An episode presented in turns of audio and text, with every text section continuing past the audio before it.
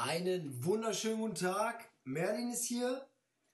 Guten Tag, Jungs, guten Tag, Mädels, guten Tag, alle anderen. Ich bin gefahren ins Herz von Düsseldorf, um meinen Kollegen zu besuchen. Das Wetter ist absolut usselig. Für mich ist, aus, ist auch noch morgen. Ich komme aus dem Nachtdienst, aber ich bin so ultra heiß. Ich habe so Bock auf diesen Podcast. Scheiß die Wand an. Ich begrüße meinen Kollegen Finn Eckert. Finn, Junge, was geht? Ja, guten Morgen, mein Junge. Gerade aus der Nachtschicht gekommen. Du hast Ja, gerade ist angesprochen. richtig, ist richtig. ich, kann, ich muss direkt zu dem Thema kommen. Du hast gerade gesagt, uselig. Ja, Wetter draußen. Es, ist, es regnet, es ist so graupelig, usselig, richtig widerlich Ich? einfach. Letztens bei meiner Familie im Osten gewesen. Wetter so wie heute. Regnerisch, vernebelt. Ich sag, ey, es ist uselig heute draußen. Keiner kannte das Wort. Was Niemand. redest du? Die kannten das nicht. Wer kennt das nicht, das Wort? Also usselig? anscheinend gibt es das hier nur im Westen. Aber das ist ein Wort, das fehlt auch. Ja, usselig ist. Was gibt's denn für ein anderes Wort, das das, Ja, besch das das beschreibt? Wirklich, ohne Scheiß. Ist ja auch scheißegal. So, let's go. Wir haben euch gesagt, es gibt eine Folge aus der Kalten. Hier ist die Folge, hier ist das Intro. Ähm, wir zeigen, sagen euch jetzt ganz kurz, wo wir mit euch hinwollen in der Folge, was wir zu labern haben, was wir zu besprechen haben. Wir haben eine Menge Themen. Ich habe Ja. ultra Bock. Ich gehe einfach mal durch einfach. Einen ganz kurzen Ablauf. Wundert euch nicht, falls wir da mal irgendwie äh, die Themen ein bisschen überspringen oder ein bisschen durchswitchen. Das wird passieren, weil wir sind beide so overhyped gerade. Aber kurzer Ablauf. Wir beginnen natürlich mit den Divisional Playoffs, gucken so ein bisschen die letzten vergangenen vier Playoff-Spiele an, denn was, muss, was kann man nur dazu sagen? Das war das, ich glaube, krasseste Das Football-Wochenende aller Zeiten. Also ich hab, ich war selten um, um 4 Uhr, 5 Uhr Nacht so wach wie an diesem Das ist Wochenende. absolut wirklich. korrekt. Und ich würde sagen, Division Playoffs, wenn wir schon beim Rückblick sind, gucken wir generell auf die Playoffs auch ein bisschen, also auch auf die ersten Spiele. Mhm. Vielleicht fällt uns da auch noch der ein oder andere Kandidat ein, der abgeliefert hat oder der absolut gechoked hat. Genau, dann kommen wir zu den Conference Championship, also die beiden kommenden Playoff-Spiele und sagen euch vielleicht da so Also ein oder- Halbfinals, Genau, ne? die Halbfinals, Genau. sagen euch da so ein oder zwei Fantasy-Player to watch und gehen einfach so unsere Tipps da so ein bisschen durch. Ja, ja, finde ich gut. Wir können ja auch mal, wir können Tipps abgeben, wer, wer, wer abgeht, wer ein bisschen, wer ein bisschen, keine Ahnung, in Stolpern kommt und vielleicht auch mal gucken, wir können auch sagen, wer welches Team die Nase vorn hat, ne? Richtig, absolut. nicht, absolut. Dann gehen wir auf die letzte Saison.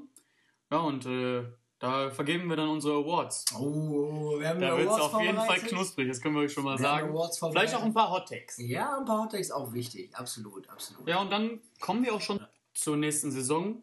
Und ja, wir werden euch so ein paar Players to Watch mitgeben. Und ach, da werden wir einfach ein bisschen rumlabern über irgendwelche Spieler. Und ja, hast du noch irgendwas dazu zu sagen? Ja, ich würde sagen halt über, über Spieler, die man, die man auf dem Schirm haben muss, ne? Ja, die genau. vielleicht auch nicht jeder auf dem Schirm hat. Wie gesagt, wir haben in der letzten Folge im Intro, im Trailer schon gesagt, es gibt natürlich die Top 10 Running Backs, Quarterbacks, Wide Receiver oder so, ähm, je nachdem wie die gepunktet haben, aber da wollen wir ja nicht mit euch drauf hinaus, sondern wir wollen euch ein bisschen extra Wissen geben und da darüber hinaus dann einfach ein paar, ja, ein paar, weiß ich nicht, ein paar Aussichten geben auf die nächste Saison. Genau. Ja, wenn wir dann noch dazu kommen, dann werden wir so ein bisschen auf so welcher Drafter bist du eingehen, so als kleine Spaßkategorie. Da haben wir ein bisschen was vorbereitet. Und ja, ganz zum Schluss kommt dann das Highlight, glaube ich, der Folge, und zwar die Top 10. Also für die kommende Saison haben wir beide jeweils unsere Top 10 ausgearbeitet und ich glaube, die wird heiß. Ja, die wird auch kontrovers. Ich habe keine typische Top 10. Sie ist absolut nur nach Bauchgefühl. Ihr könnt mich alle haten dafür. Es ist auch absolut in Ordnung, wenn jeder eine andere Top 10 hat. Aber das ist so, so wie ich draften würde. Aber ihr werdet es ja gleich sehen. Ich habe ultra Bock. Jungs, Mädels, let's go!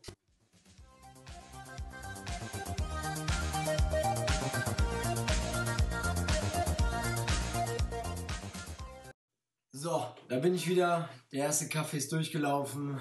Finn, ich hab Bock. Womit fangen wir denn an, den Podcast? Ja, ach komm, wir starten einfach direkt los. Erstmal, herzlich willkommen zur ersten Folge Fantasy Geeks. Natürlich, dann müssen wir auch erstmal begrüßen, Ich so wollte gerade richtig. sagen, ja, so macht man das ja anscheinend, ne? So Ja. hat man das gehört.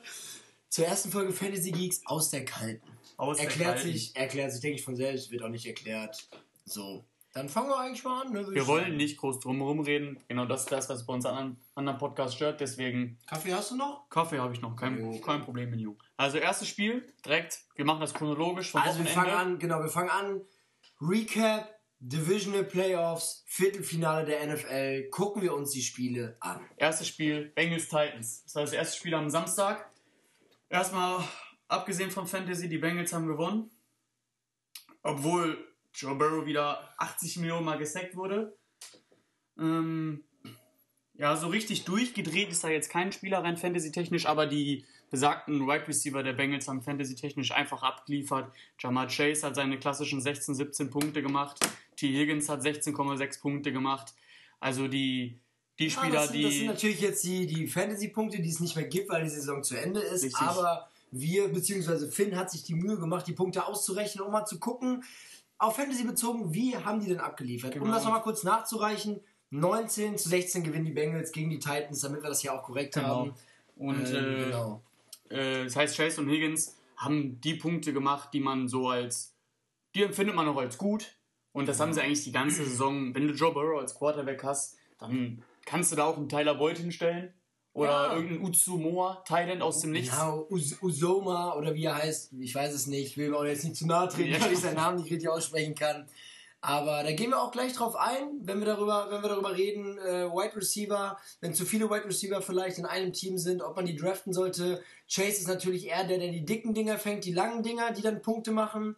Und Higgins ist halt der, der noch mehr Pässe fängt. Und ihr wisst ja, pro Pass gibt es nochmal einen Wenn man jetzt Punkt in, dazu, in einer ne? PPR-Liga ist, wie wir oder wie die meisten, dann gibt es dafür natürlich einen Punkt. Was heißt PPR? Äh, Points per Reception. Points per Reception, so, dann haben wir das doch auch erklärt, genau. So, auf der, auf der anderen Seite bei den Titans, äh, der dicke Derrick Henry, der war wieder am Start. Äh, mit seinem, was auch immer, hinten Zopf am, am Kopf. Ja. was auch immer das was man auf jeden ist. Fall tackeln darf. Ne? Was man, gehört, gehört, ja, gehört ja zur Rüstung, ne? offiziell. ist halt so. Und äh, hat wieder einen Touchdown gemacht, hat natürlich noch 100.000 Schrauben im Fuß gehabt, also er war noch nicht wieder ganz er der Alte. Er sah auch absolut nicht knusprig aus, weil ja, natürlich, er hat seine Carries bekommen. Man hat gemerkt, die Titans haben einfach drauf geschissen, dass er einen gebrochenen Fuß hatte. Oder, ja. Oder haben auf jeden Fall gesagt, er ist ready to go. Er kriegt jeden Snap, den er sonst auch bekommen würde. Aber zum Beispiel, was mir auffällt, wo einmal Josh Norms Karriere beendet wurde bei den Bills, als Henry nach, nach dem Snap links rausgerollt ist und einen Stiffarm verteilt hat, dieses, dieses Rausrollen nach rechts oder nach links sah ja, nicht gut aus. Das ging noch nicht. Der, war, der Fuß war noch nicht für diese, für diese heftigen Cuts, war der einfach noch nicht fit genug. Ja. Vor allen Dingen die heftigen Cuts bei 114 Kilo, die muss man ja. erstmal machen. Ne? Das ist es. Ähm, aber wer abgeliefert hat bei den Titans, war nicht Tannehill, das ist klar. Ja, aber right. AJ Brown. Die ganze Saison Dieser verletzt Junge. und die ein bisschen ruhig gewesen, war immer mal wieder raus und dann doch wieder nicht so, doch wieder nicht so abgeliefert. Aber in diesem Spiel hat er 25,2 Punkte gemacht und dann kann man ab 20 Punkte, würde ich in Fantasy, Fantasy schon sagen, dass er zufriedenstellend abgeliefert hat.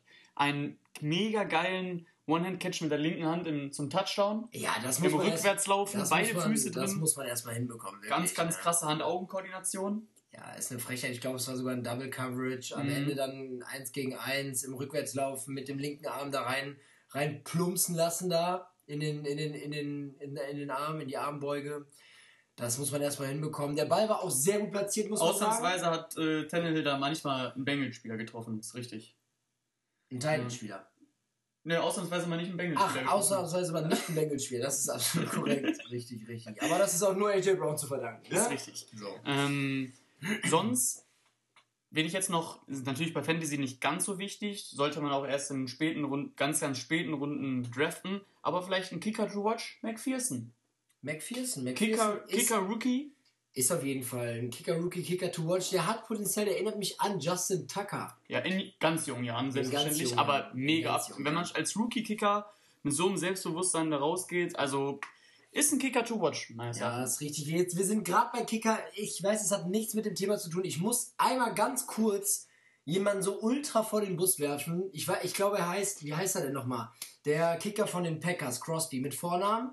Max? Nein, das ist der nee, von den Max Raiders. ist der von den Raiders. Ah. Ihr wisst alle, wen ich meine. Dieser Crosby von den Packers ist nur noch im Team, weil er graue Haare hat und schon seit zehn, weiß ich nicht was Jahren in diesem Team ist. Ah. Und der stell macht, Dominik Eberle hin. Ja, stell, den, Dominik, ja, stell den Dominik Eberle. Stell Björn Werner rein. Ja.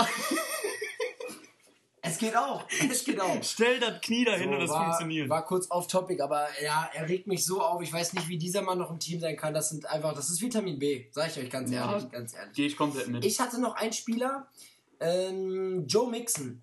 Oh, Joe ja. Mixon ist für mich fast fast ein Top 5 Running Back in der Liga, vielleicht Top 10. Auf jeden, also Top 10 auf jeden das Fall. Ich würde bei Top 5 auch schon Das Problem mitgehen. ist, was ich habe, dass er für Fantasy nicht die Punkte macht, die er bei anderen Teams machen kann, weil Joe Burrow einfach ein künftiger MVP-Kandidat Die ist. werfen halt auch 50 Mal diese. Die werfen 50 Mal die Kirsche lang auf Chase, Higgins, Boyd, Usoma. Da ist einfach absolut zu wenig Platz für, für Joe Mixon, ne? Natürlich macht er, natürlich macht er, ähm, macht er auch seine Punkte und er kriegt auch ein paar Pässe, was ja dann wieder einen Punkt extra gibt. Aber ähm, Joe Mixon darf man nicht zu hoch hängen. Ähm, natürlich, sein Können ist absolut unterschätzt, von mir auch absolut unterschätzt. Aber wie gesagt, wir, wir kommen später noch auf ihn zurück. Äh, Ja, genau. Das werdet ihr schon merken. genau. Haben wir das Spiel abgehakt. Kommen wir zum zweiten Spiel des Abends. Das waren dann äh, meine Niners Oh. gegen äh, die Green- Packers. Green Bay Packers. Das Spiel endet 13 zu 10 für die 49ers bei den Green Bay Packers. Wer hätte es gedacht? Ich habe es getippt. Ich habe es auch getippt, weil Ja. die Niners meine Lieblingsmannschaft sind. Okay, aber ich okay. glaube, dieses Spiel, das wa- war schon, nachdem sie die Cowboys schon rausgehauen hatten, trotzdem nochmal eine Überraschung mehr. Also bei den Packers zu gewinnen, war schon, war schon ein klassischer Underdog-Win. Ja, und was kann man aus diesem Spiel festhalten, auf Fantasy bezogen? Schnee und Kälte tun Fantasy nicht gut. Nein, also das Tun kann man. Fantasy absolut Es war nicht ein gut. Spiel, was für keinen Fantasy-Owner gut war Ich habe oder das, gut gewesen das wäre. Gefühl gehabt, in dem ersten Viertel hat kein Mensch einen Ball gefangen. weder bei den Pa- obwohl Devonta Adams mal ausgenommen, aber das ist eh eine andere Liga. Aber sonst weder bei den Packers noch bei den 49ers. Und ich glaube, hätte ich in dem Spiel ein Fantasy-Spiel gehabt, hätte ich einen Herzinfarkt bekommen. Ich hätte auch einen Herzinfarkt bekommen. Äh, wir haben, ich habe mir auch nur drei Spieler notiert, die in diesem Spiel überhaupt über 10 Punkte gekommen sind. Da war sonst nämlich nichts. Wie auch. Da sind ja nicht mal viele Touchdowns gefallen. Ja, nur ja. einer und der andere war vom Special Team. Ja. Also eine Defense hätte sich wahrscheinlich gefreut. Ja, das war halt ein defense-lastiges Spiel. Ne? Genau. Sehr, sehr. Wer abgeliefert hat, war Aaron Jones. Auch die ganze Saison eher ruhig gewesen um ihn. Aber ich glaube, er hat auch nur deswegen so abgeliefert, weil AJ Dillon rausgegangen ist. AJ Dillon ist raus. Ah, AJ ist Dillon verletzt ist raus, verletzt raus. äh, genau. und es war eigentlich ein richtiges AJ Dillon-Spiel. Nässe, Kälte und dann kommt diese, kommt der LKW da lang gefahren. ja, eigentlich. Also, Kurz zu Aaron Jones zurück, 26 Punkte gemacht. Oh, das Natürlich ist diesen einen langen Pass, kurz vor der, kurz vor der Halbzeit, wo er dann nochmal nach innen cuttet, was keiner versteht. Ja, man, man kann es nicht verstehen. Erstens cuttet er nach innen. Zweitens ist der Pass ein, ein Schnuff zu kurz, als dass, AJ, äh, als dass Aaron Jones einfach auch durchlaufen kann. Aber trotzdem kann kein Mensch verstehen, warum er erstens die Zeit nicht Er anhält. könnte einfach out of bounds laufen. Richtig. Und zweitens, ich erwarte, dass er schneller ist als vielleicht ein Cornerback. Oder es zumindest versucht. Genau, aber er läuft, er ist ja kein Fußball, wo er versucht, ihn zu kreuzen. Das ist ja, das funktioniert Das immer einfach nicht. Also ansonsten hat äh, Aaron Jones ein sehr gutes Spiel gemacht. Genau. Was ihm natürlich zugute kommt, ist, glaube ich, ich bin mir nicht sicher, aber ich glaube, er hat die zweitmeisten Pässe bei den Packers gefangen. In diesem Spiel sogar die meisten. Die Oder meisten- meinst du all over in der Season? Nee, nee, nee. In diesem Spiel die, in die die meisten. meisten Pässe und das ist natürlich Gold für Fantasy. Ja, so Gold. ein- ich glaube, so er hat neun Pässe gefangen, das sind dann neun Punkte Plus die Yards, die plus dazukommen. die Yards, die Ich dazukommen. glaube, aber die- 130 Yards hat er gehabt. Also Ja, natürlich äh, getragen von diesem einen langen Ding, aber trotzdem. trotzdem. Er hat diese vielen kurzen Releases bekommen von Aaron Rodgers. Wenn er überhaupt mal werfen konnte, dann war es halt in der Regel auf Aaron Jones. ja, das ist auch wieder richtig. So, wer dann Ja, noch Devonta. abgeliefert hat, war natürlich Devonta Adams, aber auch sehr äh, durch diesen allerersten Drive auch getragen. Ja. Danach war es auch eher ruhig um ihn, aber was soll ich groß sagen, er hat wieder 18 Punkte gemacht. Ja, und Also auf- Devonta Adams ist Er ist ein Biest. Wir können es jetzt schon mal sagen, also wir werden, wir werden später nicht auf die, auf die, auf die krassesten Spieler der krassesten Spieler eingehen, weil die sind, das ist ja nichts Neues für euch. Ne? Aber Devonta. Adams ist auf der Kippe vom, von der ersten zur zweiten Runde, je nachdem wie viele Spieler ihr in der Liga habt, auf jeden Fall No-Brainer. Kickwert. Ist ein No-Brainer. No-Brainer, ihr könnt ihn nehmen, ihr wisst, er macht mindestens, mindestens 20 Punkte. Vielleicht hat er zwei Spiele, wo er unter 20 Punkte hat, aber sonst, sonst gewinnt er für euch Spiele. Ja, das Wirklich, ist so. wirklich. So, und dann habe ich nur noch einen Spieler aufgeschrieben, ähm, der für seine Verhältnisse wenig Punkte gemacht hat, aber in Bezug auf dieses Spiel hat man einfach wieder gemerkt, wenn was bei den Niners geht, dann über Debo Samuel. Hat elf Punkte gemacht bei einem Spiel, wo die Niners keinen Touchdown hatten und gefühlt keinen First Down gemacht haben. Ja, und, Und der Typ hat trotzdem elf Punkte gemacht. Also der ist Schweizer einfach, Taschenmesser. der Wirklich. kriegt, also wenn was bei den Niners geht, er kriegt überall die Bälle in die Hand. Als Quarterback, als Wide Receiver, als Running Back, der ist überall involviert. Das ist einfach unglaublich. Ja, das ist der Wahnsinn. Dieser Typ, ich weiß nicht, ich weiß nicht, wo der so gelernt hat, so zu laufen wie als Running Back. Ja, der läuft teilweise, also der, der sieht die Lücken teilweise Das die ist wie, die als wenn du bei, bei. Madden Trucks und dann einfach über den Haufen läufst. Ne? Ich Ja. weiß nicht, wo er das herholt, aber ey, ich hoffe, der, die 49ers werden jetzt den Vertrag verlängern oder einen neuen Vertrag äh, mit ihm aushandeln, was ja jetzt im Raum steht über die, über die Offseason, Mhm. ist auch weitaus wichtiger und Jimmy G kann man dann auch einfach gehen lassen. Ne? Ja, Man hat ja nicht umsonst hochge, hochgetradet. Ja, spätestens in ein, zwei. Saisons wird der General Man- Manager und der Owner dann sagen, wofür haben wir denn jetzt hier die Picks aufgegangen für Trey Lance? Ja. Also Das auf Jimmy G sollte man sich als Fantasy-Owner nicht verlassen in den nächsten Saisons. Auf gar keinen Fall, auf gar keinen Fall. Aber wie gesagt, ich habe ihn einmal aufgehoben letzte Saison, weil ähm, Matthew Stafford eine Bye-Week hatte. Da hat er für mich 25 Punkte gemacht. Auch wenn er ein scheiß Spiel gemacht hat, ne? Da kommen wir aber später noch drauf, worauf zu achten ist, ob man, was man als, eh- als am ehesten draftet und was erst in den späteren Runden. Ich würde sagen, wir kommen zum besten Football-Sonntag, den ich bis jetzt miterlebt habe. Also wenn man den, also wenn man alle Spiele zusammennimmt. Ja, also jetzt nur den Ja, Sonntag. ja, ich weiß, genau. ich weiß, ich weiß. Wenn man alle Spiele zusammennimmt, die ich jemals an einem Sonntag gesehen habe, sind diese beiden auf jeden Fall. Das war nicht zu toppen. Nein, Man hatte vielleicht mal ein Spiel eine Woche vorher und jetzt, aber beide an einem Tag. Ja, wir hatten, Krank. Wir hatten einen Kollegen, der hat, der hat am Tag davor gesoffen.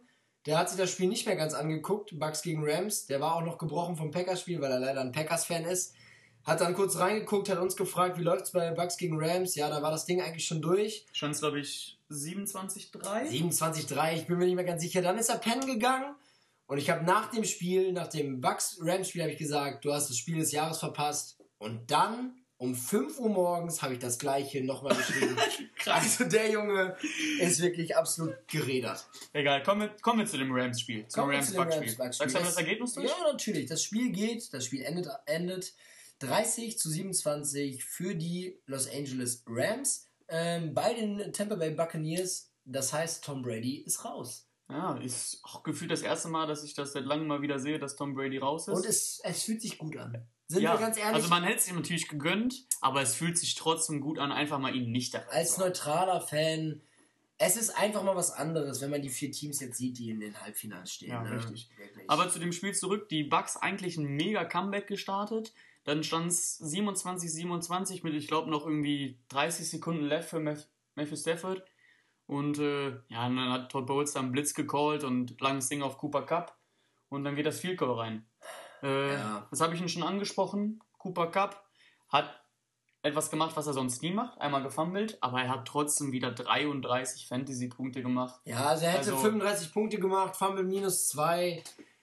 Cooper Cup ist, man kann sich streiten mit Debo und Devonta Adams, Top 3 Receiver, Fantasy Receiver und ich würde auch sagen, diese Saison Receiver overall. Er war von einem anderen Stern in dieser Saison. Also wenn man jetzt gegen, gegen dieses Backfield oder diese Defense der Bucks wieder mal 33 Punkte macht in einem Playoff-Spiel, ich glaube, das spricht für sich, da muss man nicht viel zu sagen. Und man muss überlegen, Cooper Cup hat, ähm, oder ich muss es anders formulieren, Matthew Stafford hat Spiele gehabt, wo er nicht abgeliefert hat, wo er Picks über Picks geworfen hat, also Pick über Pick geworfen hat und Er hatte Cooper- teilweise Spiele mit 5 Punkten, Matthew Stafford, und zeitlich hatte aber Cooper Cup 30. Cooper Cup 30 Punkte. Kein Mensch weiß woher. Kein Mensch weiß, woher er diese Punkte gemacht hat.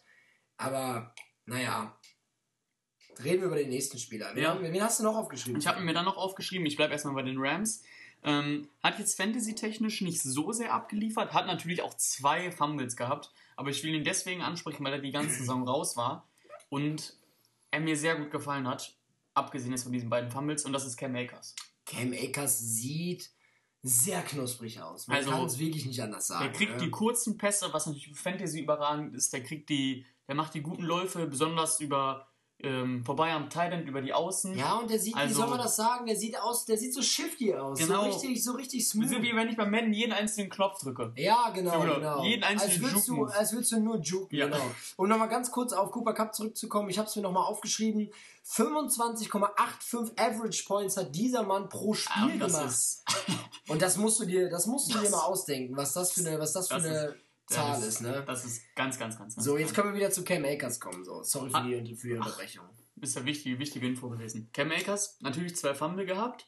An einem hängt natürlich auch Gedum, Gedum, Gedum, Gedum, zu. Ja, Dominic Su. die Abrissbirne an seinem Arm. Ja, dieser Typ, ich weiß nicht, was der für einen Bizeps hat. Auf Ja. jeden Fall, er ist größer als meine beiden Oberschenkel zusammen.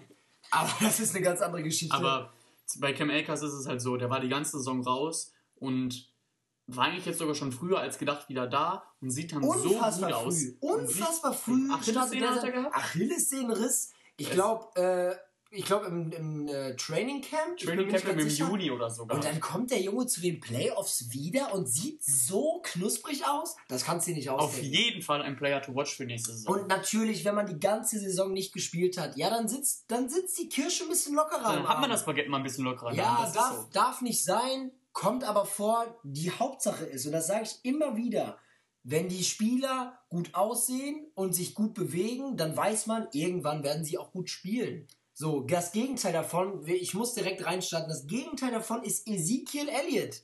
Der kann von mir aus wieder eine 1000-Yard-Saison gemacht haben, aber wenn du dir die Spiele anguckst, es macht keinen Spaß als Fantasy, oder weil du weißt, er bewegt sich wie Derrick Henry jetzt, wo er wiedergekommen ist. Genau, das, eine gute Beschreibung. Und, so- aber die ganze Zeit, die ganze Zeit. Tony Pollard ist der Nummer 1 Running Back bei den Cowboys. der sieht knuspriger aus. Ja. Viel shiftier. Sieht aus wie Cam Akers und Elliot halt nicht. Genau, richtig. So, ich musste kurz ausschweifen zu den Cowboys, weil das macht mich so sauer. Das macht mich so sauer, wie Leute noch sagen können, dass Ezekiel, ja, er hat schon wieder eine 1000-Yard-Saison. Ja, und er macht vielleicht auch ein paar Fantasy-Punkte, aber ganz oft eben auch nicht. Hinter dieser O-Line würde ich auch 300 Yards machen. Ja, das ist Das richtig. sind ja keine 1000, aber 300 mache ich sie auch. Ja, du würdest den Ball auch 60 Mal fummeln, aber das macht Ja. er nicht. Das ist eine andere Geschichte. Kommen wir zu den Bucks. Ähm, Fantasy-technisch, ähm, Godwin raus, den anderen Wide Receiver, den will ich gar nicht erst ansprechen. Ähm, Ach, und dann ist der ja, dritte ist Mike Evans. 25,9 Punkte, hat die Bucks zurück ins Spiel gebracht mit dem Touchdown, wo er einmal an Ramsey einfach vorbeigejoggt ist. Ja, das ist der Ähm. Wahnsinn. Ich kann, es wurde auch schon in anderen Podcasts Ja. erklärt, Ramsey guckt halt unglücklich in dem Moment hoch, wo der Ball runterfällt und hat dann keine Chance mehr.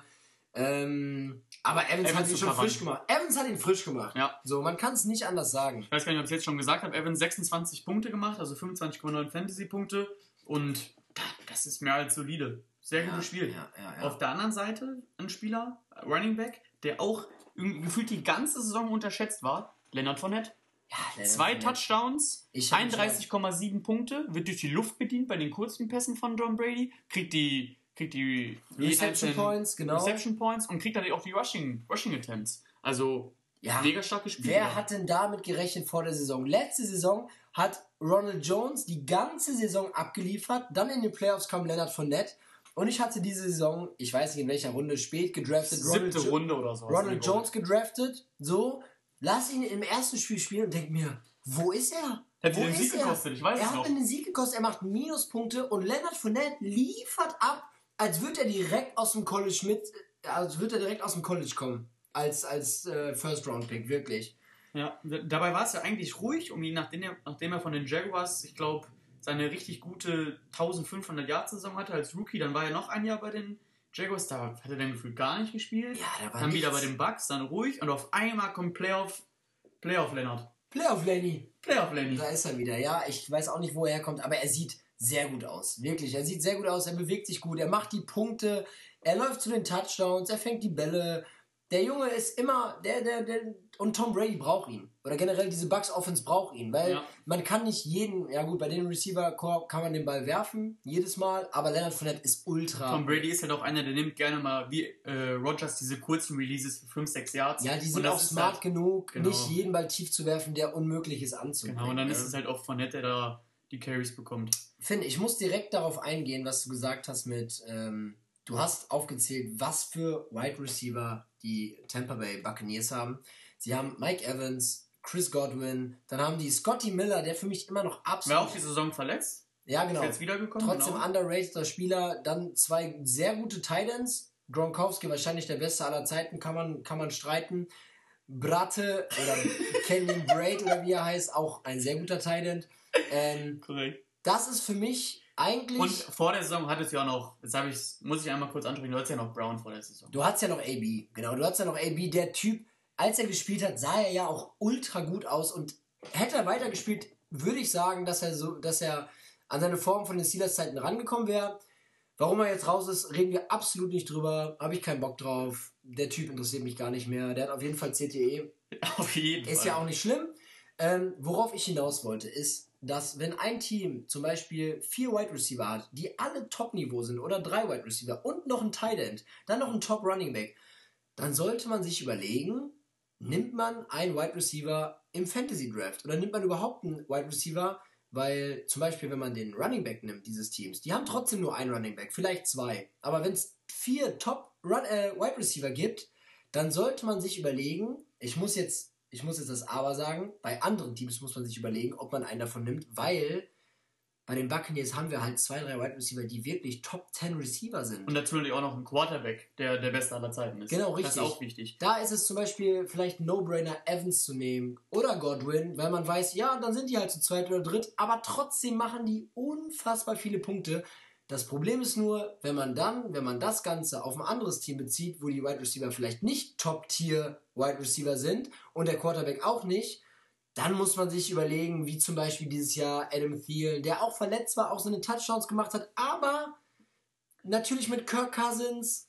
Ja, es war einfach teilweise geschwächelt. Es ist einfach so. Genau richtig. Also Also manchmal so Spiele gehabt mit nur vier Punkten, fünf Punkten. Ich kann mich an einen Spieler erinnern, der war die ganze Zeit auf dem Platz, hat er null Punkte gehabt. Also ja, das ist richtig. Also wie gesagt, das ist nur um das mal ganz kurz angesprochen zu haben, wenn es äh, Teams gibt mit ganz vielen Wide Receivern oder oder Tight Ends, die auch noch gut sind, muss man zweimal drüber nachdenken, ob man sich äh, einen Wide Receiver draftet oder den er tradet, weil man weiß, er wird nicht alle Targets bekommen. Gegenbeispiel Packers, Devonta Adams, der Typ kriegt jeden Ball. Genau, aber Er er ist ist, der auch der, er ist auch der Beste. Er ist Ja. auch der Beste und jeden anderen Wide Receiver kannst du auf lange Sicht vergessen. Ja. Kannst du vergessen. Guck dir die Cowboys an. Das Gutes ist, Beispiel. es ist schwierig. Mary Cooper, CD Lamb, Gallup, äh, Cedric der, Wilson. der Rookie, genau, Cedric Wilson. dann hast du noch, äh, dann hast du Pollard, noch, Elliott, die angeworfen werden. dann hast du noch Schulz. Es ist verdammt schwer, da jemanden zu picken, der raussticht, wenn die alle ungefähr ein Level haben. die machen dann die vielleicht die 12, 13 Punkte, aber die werden dir nicht Woche auf Woche wie Cooper Cup oder Samuel oder wer auch immer die 30 Punkte Genau, hinklauen. und das ist dann halt der Unterschied, ob man einen Elite-Quarterback hat, ob man selbst Elite ist und Elite-Wide Receiver hat. Und ähm, ja, ich würde das davon abhängig machen, tatsächlich nur für euch, äh, will ich euch das ans Herz legen, überlegt euch das. Überlegt euch das wirklich, ob ihr, ob ihr einen Wide Receiver nehmt äh, von einem Team, wo es schon sehr viele gibt. Genau, Und jetzt wieder zurück zu den Playoffs zu kommen. Ich musste kurz ausschweifen, Ja, das war mir doch- sehr wichtig. fühle ich doch auch. Ähm, ja, kommen wir direkt zum Stand jetzt Spiel des Jahres. Und ich habe mir, ich kann es nicht anders sagen, ich habe mir in die Hose geschissen. Ja, man muss dazu sagen, Merle ist äh, Kansas City Fan Ja, ich bin Kansas und äh, City-Fan. ja, dann saßen wir da vom Fernseher, wir gucken immer möglichst zusammen, also mit all unserer, mit der ganzen Clique, wie ein Neunjähriger sagen würde. natürlich 2G Plus, das ist klar. äh, geboostert, plus Test gemacht, falls irgendwelche Fragen aufkommen sollten. Ähm, und zwar war das Spiel so, noch 13 Sekunden und die Bills führen. Und ich sag zu Merle, mach dir keine Sorgen, Mahomes macht das Ding. Ja, und ich habe, ich sage euch ganz ehrlich, nach dem 18. Ballwechsel habe ich dann auch mal gesagt, okay, jetzt reicht's, das war's. Weil ich schätze, ich habe die Bills Defense besser eingeschätzt als die Chiefs Defense, die mich wirklich, die mich wirklich zur Weißglut getrieben hat, die Chiefs Defense. Ohne Tyron Matthew läuft nichts. Ja. So, Finn, jetzt gebe ich an dich ab. Du hast Ja, rausgeschrieben, wer wie viele Punkte gemacht hat. Genau, es stand, ich will noch mal ganz kurz zum Spiel recap, es stand glaube ich noch mit 1 Minute 52 auf der Uhr 21 zu 26 für die Chiefs und der Endstand nach diesen 1 Minute 52 ist 36, 36 und es geht in die Overtime. Dass diese Regel geändert werden muss, steht außer Frage, aber ich glaube, es hatten eh beide Teams es verdient gehabt, eine Runde weiterzukommen. Aber ganz großes Kino von Josh Allen auf der PK, der sagt, hätten wir den Ball bekommen, wir hätten die Punkte auch mitgenommen, wir hätten den Sieg auch mitgenommen. Glückwunsch an Casey. Das finde ich, da in so einem Moment so viel Größe zu haben, Respekt wirklich. Und deswegen, das haben wir sie beide schon angesprochen, wer natürlich abgeliefert hat, sind Allen und Mahomes. Die waren geisteskrank. Die haben keinen Fehler gemacht. Die haben keinen Fehler gemacht und wir können dann direkt mit dem Thema einsteigen.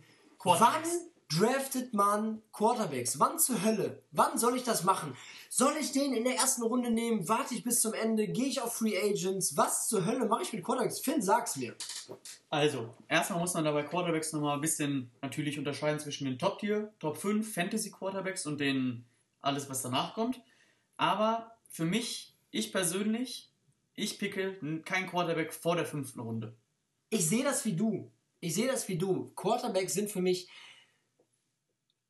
Wir müssen anders ausholen. Quarterbacks verletzen sich nicht so schnell wie Runningbacks. Erstens das. Zweitens, du brauchst einen Quarterback und, vielleicht, und mindestens zwei Runningbacks, die starten, plus einen für die Flex-Position und dann musst du ja noch einen auf der Bank haben. Falls Mindestens einen auf der mindestens, mindestens einen auf der Bank haben, weil sich bestimmt einer verletzt. So, das heißt, du brauchst vier Running Backs und ein Quarterback, normalerweise. Ähm, es gibt ein, zwei, drei Quarterbacks, da kann ich es nachvollziehen, wenn man die in der ersten, zweiten, dritten Runde nimmt. Für mich auf gar keinen Fall erste. Aber ich kann nachvollziehen, wenn man einen Josh Allen, der, weiß ich nicht, 30 Punkte im Durchschnitt macht, in der ersten Runde nimmt. So. Ich kann es verstehen. Ich kann es verstehen. Ich sag euch nur, macht es nicht.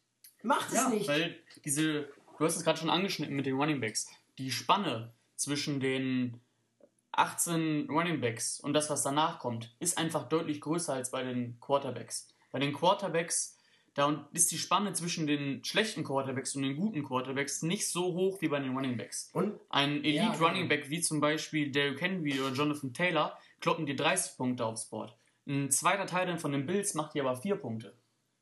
Kommen wir zu den Quarterbacks, da macht ein Allen dir. Das war der Running Back von den Bills. Ja, ja, genau. Aber Aber hast kommen wir, gesagt. ach, Entschuldigung. Kommen wir zu den Quarterback, da macht dir ein Allen 30 Punkte. Ein schlechter Quarterback, diese Saison meinetwegen Trevor Lawrence, oder macht dir trotzdem 19, 20 Punkte. 19, 20 Punkte und du musst dir überlegen, du bekommst in der Saison keinen Free Agent Running Back, nur mit Glück.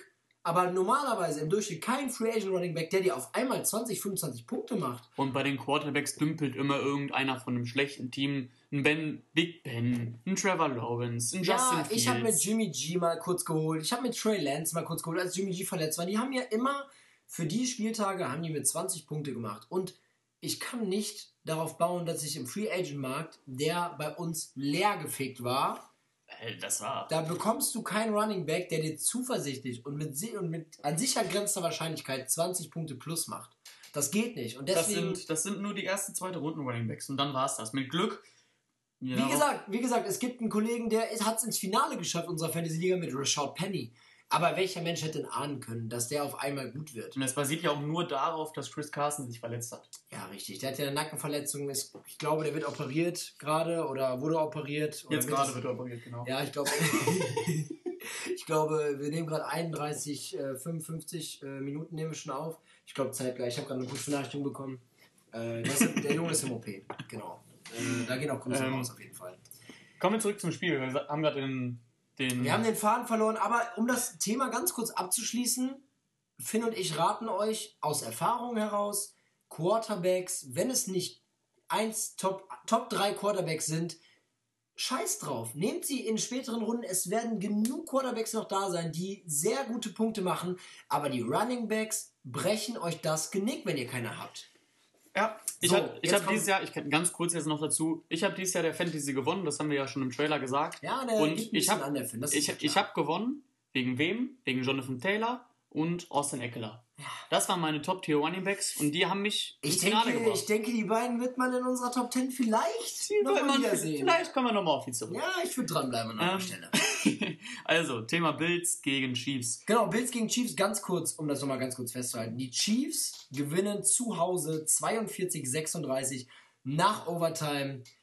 Wahnsinn. Finde ich, muss ich reden lassen. Ich bin befangen. Du bist befangen, das ist richtig.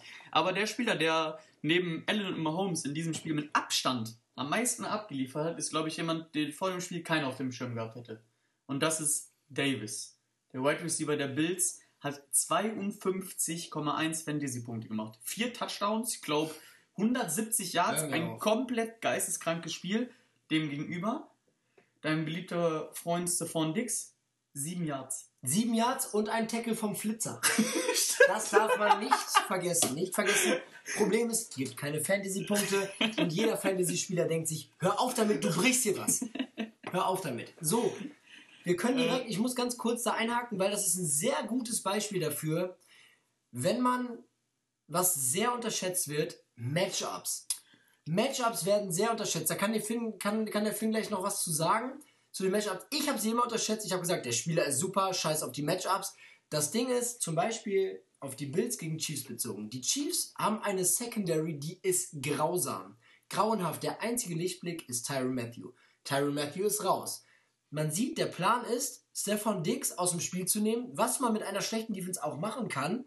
Und dann. Durch Double Coverage zum Beispiel. Durch Double Coverage, genau. Dann kommt aber der zweite Receiver oder vielleicht der sehr gute Titan, die dann absteppen. Und wenn man zum Beispiel jetzt in einem Fantasy-Wochenende weiß, man spielt gegen eine absolut schlechte Defense oder irgendjemand spielt gegen eine absolut schlechte Defense, die haben, die wollen aber einen Playmaker komplett rausnehmen und die Bills haben halt diesen Top Wide Receiver Stefan Dix, dann kann man darauf bauen, dass Davis oder Knox vielleicht sehr viele Punkte machen Ja, werden. und ich hätte da sogar noch Knox, ich glaube, wenn man das jetzt im Nachhinein betrachtet, hätte man es, glaube ich, sogar ahnen können. Weil du hast eben, wie du schon gesagt hast, von Dix rausgenommen durch oft eine Double Coverage. Gleichzeitig hast du aber mit zum Beispiel Nick Bolton einen sehr, sehr guten Line- Mittellinebacker oder Outside Linebacker. Ich glaube, er ist Außerländer, Ja. ich bin mir nicht ganz sicher. Aber trotzdem wird er ja dann oft auf diese kurzen Routen von Knox oder manchmal auch äh, hier unseren Impfgegner abgestellt. ja, Cole heißt der gleich? Cole, Beasley. mit Zahnlücke.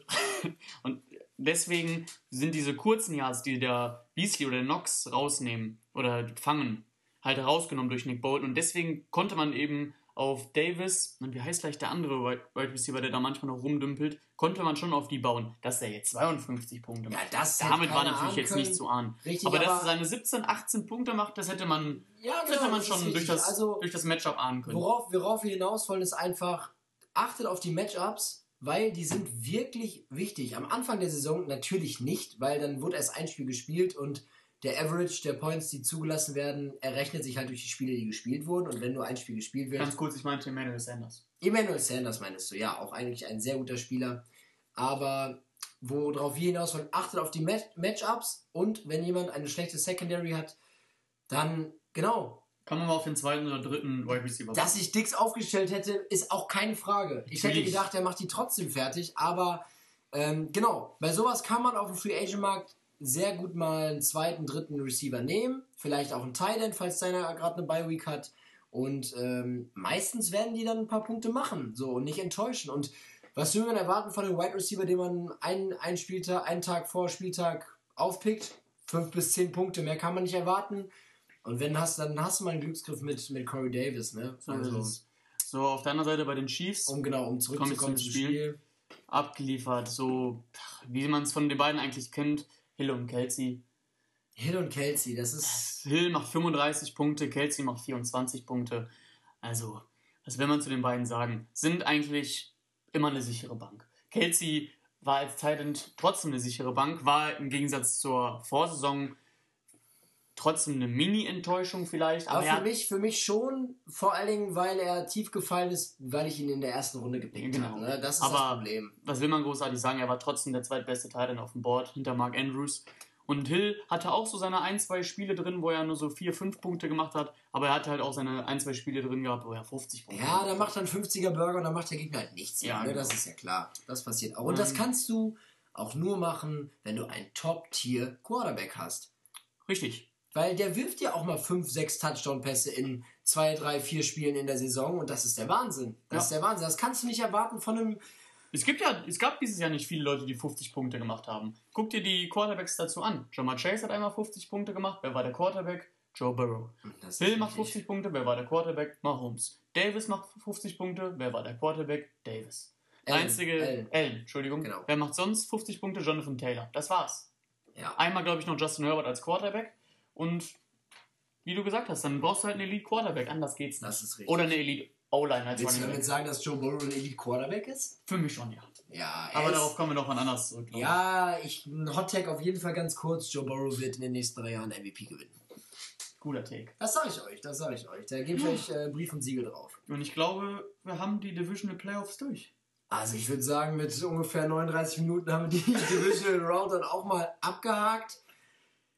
Seht es uns nach, wenn die Folge ein bisschen länger wird. Wir können es nicht einschätzen, wie lange wir labern. Wir haben einfach Bock, wir labern drauf los. Genau. Wir, wir schweifen ab. Das, das ist ganz normal. Aber Komm, bevor wir länger drum rumreden, wir kommen direkt zu den Conference Championships. Also ja, ganz, ich würde sagen, das, das, das machen wir knackig. machen wir knackig. Das machen wir knackig. Die Conference Championships, das Halbfinale der NFL. ähm, ja, kommen wir bei der AFC. Erstes Spiel, Bengals Chiefs. Erstmal fernab von Fantasy. Was ist dein Tipp? Ja, mein Tipp ist, ich muss sagen, ich bin Chiefs-Fan. Ich muss gestehen, ich habe auf die Bills getippt im letzten, letzten Spiel. Das wird mir nicht nochmal passieren. Ich weiß, es wird ein knappes Game, aber die Chiefs sind auf einer Mission. Die haben gegen die Bills verloren in der Regular Season und gegen die Bengals am Ende. Und das lassen die nicht auf sich sitzen. Und ich glaube, das wird sogar ein deutlicher Sieg von den Chiefs. Meinst du? Ich glaube, es wird ein deutlicher Sieg. Sie sind bei, die Passing Defense ist bei beiden gleich auf, ähm, aber die Bengals sind eben deutlich schlechter in der Rushing Defense. Und ich weiß, die Chiefs sind jetzt nicht die, das Team, was dann den Elite Running Back hinten dran hat, aber das sind halt diese, den, Unter den Unterschied, den es ausmacht für mich. Und du hast dann deswegen auch den Player to watch für mich, ist McKinnon. Und es ist nicht Clyde Ja, Edwards Hilaire. Jarek McKinn. Es ist nicht Clyde Edwards Hilaire, sondern es ist McKinnon. Und nicht nur, ähm, dass er dann die ganze Zeit läuft, sondern dadurch, dass es, äh, die Rushing Defense so schlecht ist, kriegt er halt auch diese 5-6 Yard Pässe. Ja, und ich glaube, genau deswegen genau. ist es für mich der Fantasy Player to watch. Und äh, für mich Was ist deine. Punkte-Prediction für Jarek McKinn? Ähm, ich sag ein Touchdown, 5, 6 Pässe. Ich sag 23 Punkte Jared McKinnon. Ich Ja. notiere mir das jetzt hier auch auf und dann werden wir in der vielleicht nächsten Folge sehen. Na, schauen wir mal. Schauen was willst du damit sagen? Was willst du damit sagen? Ähm, was mir gerade einfällt, ich muss da kurz drauf eingehen, die Defenses im Fantasy. Ähm, aus Erfahrung würde ich sagen, es ist besser darauf zu achten, zum Beispiel beim Titans-Bengals-Spiel oder generell, wenn du gegen einen Quarterback spielst mit einer Defense, der viele Interception wirft.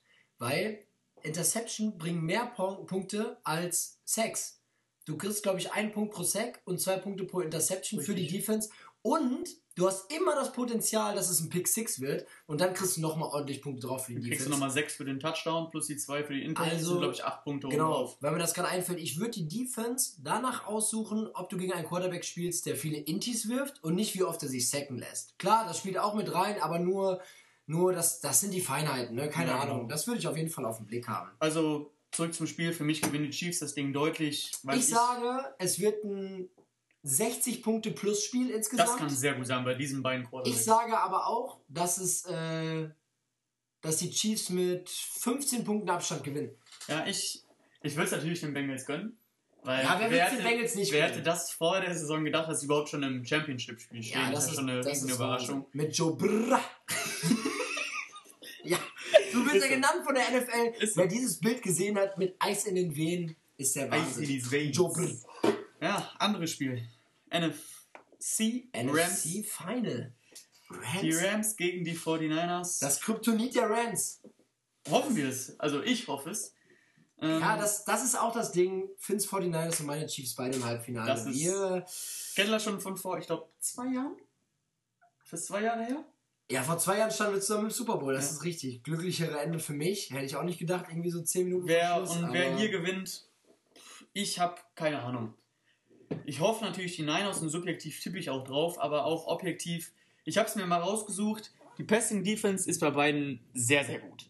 Die Rams sind die zweitbeste Passing Defense, die Niners sind die drittbeste Passing Defense. Die beiden Kommen zu- Defenses, äh, das wären No-Brainer, die aufzustellen in der Regular Season. Kommen wir auf die Rushing Defense, ist bei beiden auch sehr gut. Die 49ers sind die beste Rushing Defense und die Rams die zweitbeste. Also, ich glaube, daran kann man schon absehen, es ist kein, es wird, glaube ich, kein Fantasy-Spiel. Es wird kein Fantasy-Spiel. Was man sagen kann, Cup wird seine 20 Punkte machen plus. Genau deswegen wird man, weil es jetzt kein klassisches Fantasy-Spiel ist, ist es für mich ein Playmaker-Time-Game. Das heißt, Ja. es sind Cup und Debo, meinetwegen noch Kittel. Wir werden auch noch zu einem anderen Spieler kommen, zu einem späteren Zeitpunkt. Elijah Mitchell, einer meiner Lieblingsspieler. Ähm, der wird auch ein X-Faktor sein, glaube ich. Auf jeden Fall. Weil Debo kann es alleine machen. Aber das Problem ist, dass wir immer noch Jimmy G haben. Wenn die Spiel- 49ers das Spiel gewinnen wollen, dann müssen die das Running Back, äh, das Running Back-Spiel integrieren und dafür brauchst du Elijah Mitchell. Was ist denn überhaupt dein Tipp, Finn? Das hast du mich eben gefragt, das habe ich ganz vergessen, nicht zu fragen. Bei den Chiefs. Nee, dein Tipp bei den. Das hast du ja gesagt, bei deinem Tipp bei den 49ers. Ja, ich tippe ich tipp subjektiv natürlich auf die Niners. Objektiv, es wird für mich ein wenig Punktespiel, vielleicht 17, 13. Es wird auf jeden Fall knapp. Objektiv denke ich, vielleicht die Rams gewinnen knapp, aber ich tippe natürlich auf meine Niners. Ich würde sagen, die Niners wurden die ganze Zeit unterschätzt. Sie hauen die Cowboys raus, die es übrigens wieder so verdient haben mit ihrer überheblichen Art. Ich weiß auch nicht, wo, wo wo das herkommt. Das fängt doch schon an bei diesem verdammten Owner. Also, Jerry Jones. Das Problem liegt nicht bei den, bei den Gliedern darunter, bei dem Head Coach, Offensive Coordinator und so weiter, glaube ich nicht. Ist ein anderes Thema. Die Niners danach, die Packers, so dominiert in der Defense, also die Niners in der Defense, das ist der Wahnsinn. Aaron Rodgers, den für mich sehr wahrscheinlich ein MVP dieser letzten äh, Saison, Regular Season. Er wird es wahrscheinlich werden, denke ich auch. Ich denke auch. Und jetzt halt gegen die Rams, die sie schon geschlagen haben. Es kommt darauf an, ob Stafford Intis wirft, Richtig? ob Jimmy G das Spiel wegwirft. Und ich würde sagen, achtet auf Akers. Akers wird ein sehr gutes Spiel haben. Das Problem ist nur, die Niners Defense ist sehr stark. Aber achtet auf die Carries. Wenn Akers ein bisschen Platz bekommt, wird er sehr gut aussehen. Auf jeden Fall. Ähm, und wie gesagt, Elijah Mitchell ist für mich ein großer Faktor. George Kittle kann mit seiner Mentalität das ganze Team rumreißen. Ja, auf jeden Ich Fall. bin ultra heiß drauf. Ich tippe auf den Super Bowl, Niners Chiefs. ja, und dann, äh, Und ich sag, dann wild. dann sind wir wieder da. Dann sind wir wieder da. Ich würde sagen, damit haken wir die Spiele ab. Auf Division. Round, die Playoffs komplett haken wir ab, die Conference Championships.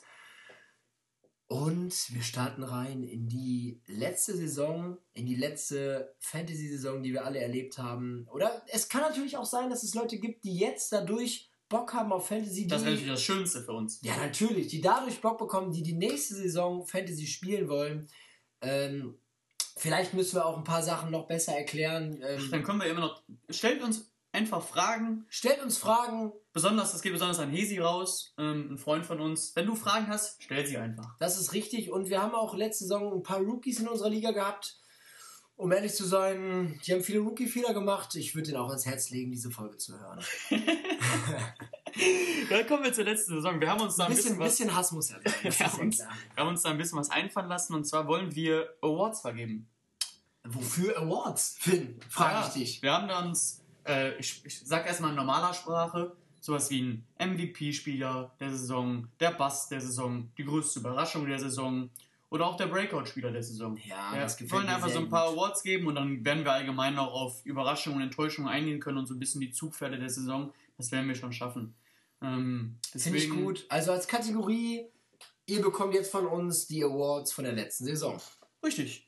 Alles klar. Dann Fangen wir an mit dem MVP, der natürlich bei uns nicht MVP heißt, sondern er ist der aller, allerbeste. Nein, Finn, er ist wirklich der aller, allerbeste. Der aller, aller, allerbeste. Der MVP So. der letzten Saison. Finn, Wen hast du dir rausgesucht? Ich habe da zwei Takes. Du, ich konnte mich nicht auf einen festlegen, deswegen ich kommentiere deine Takes. Komm, let's ich, go. meine beiden Takes sind Jonathan Taylor und Cooper Cup. Ja, Ich konnte mich nicht das sind- entscheiden, weil es auch unterschiedliche Positionen waren, aber für mich sind das die aller, allerbesten der letzten Saison gewesen. Es sind die allerbesten.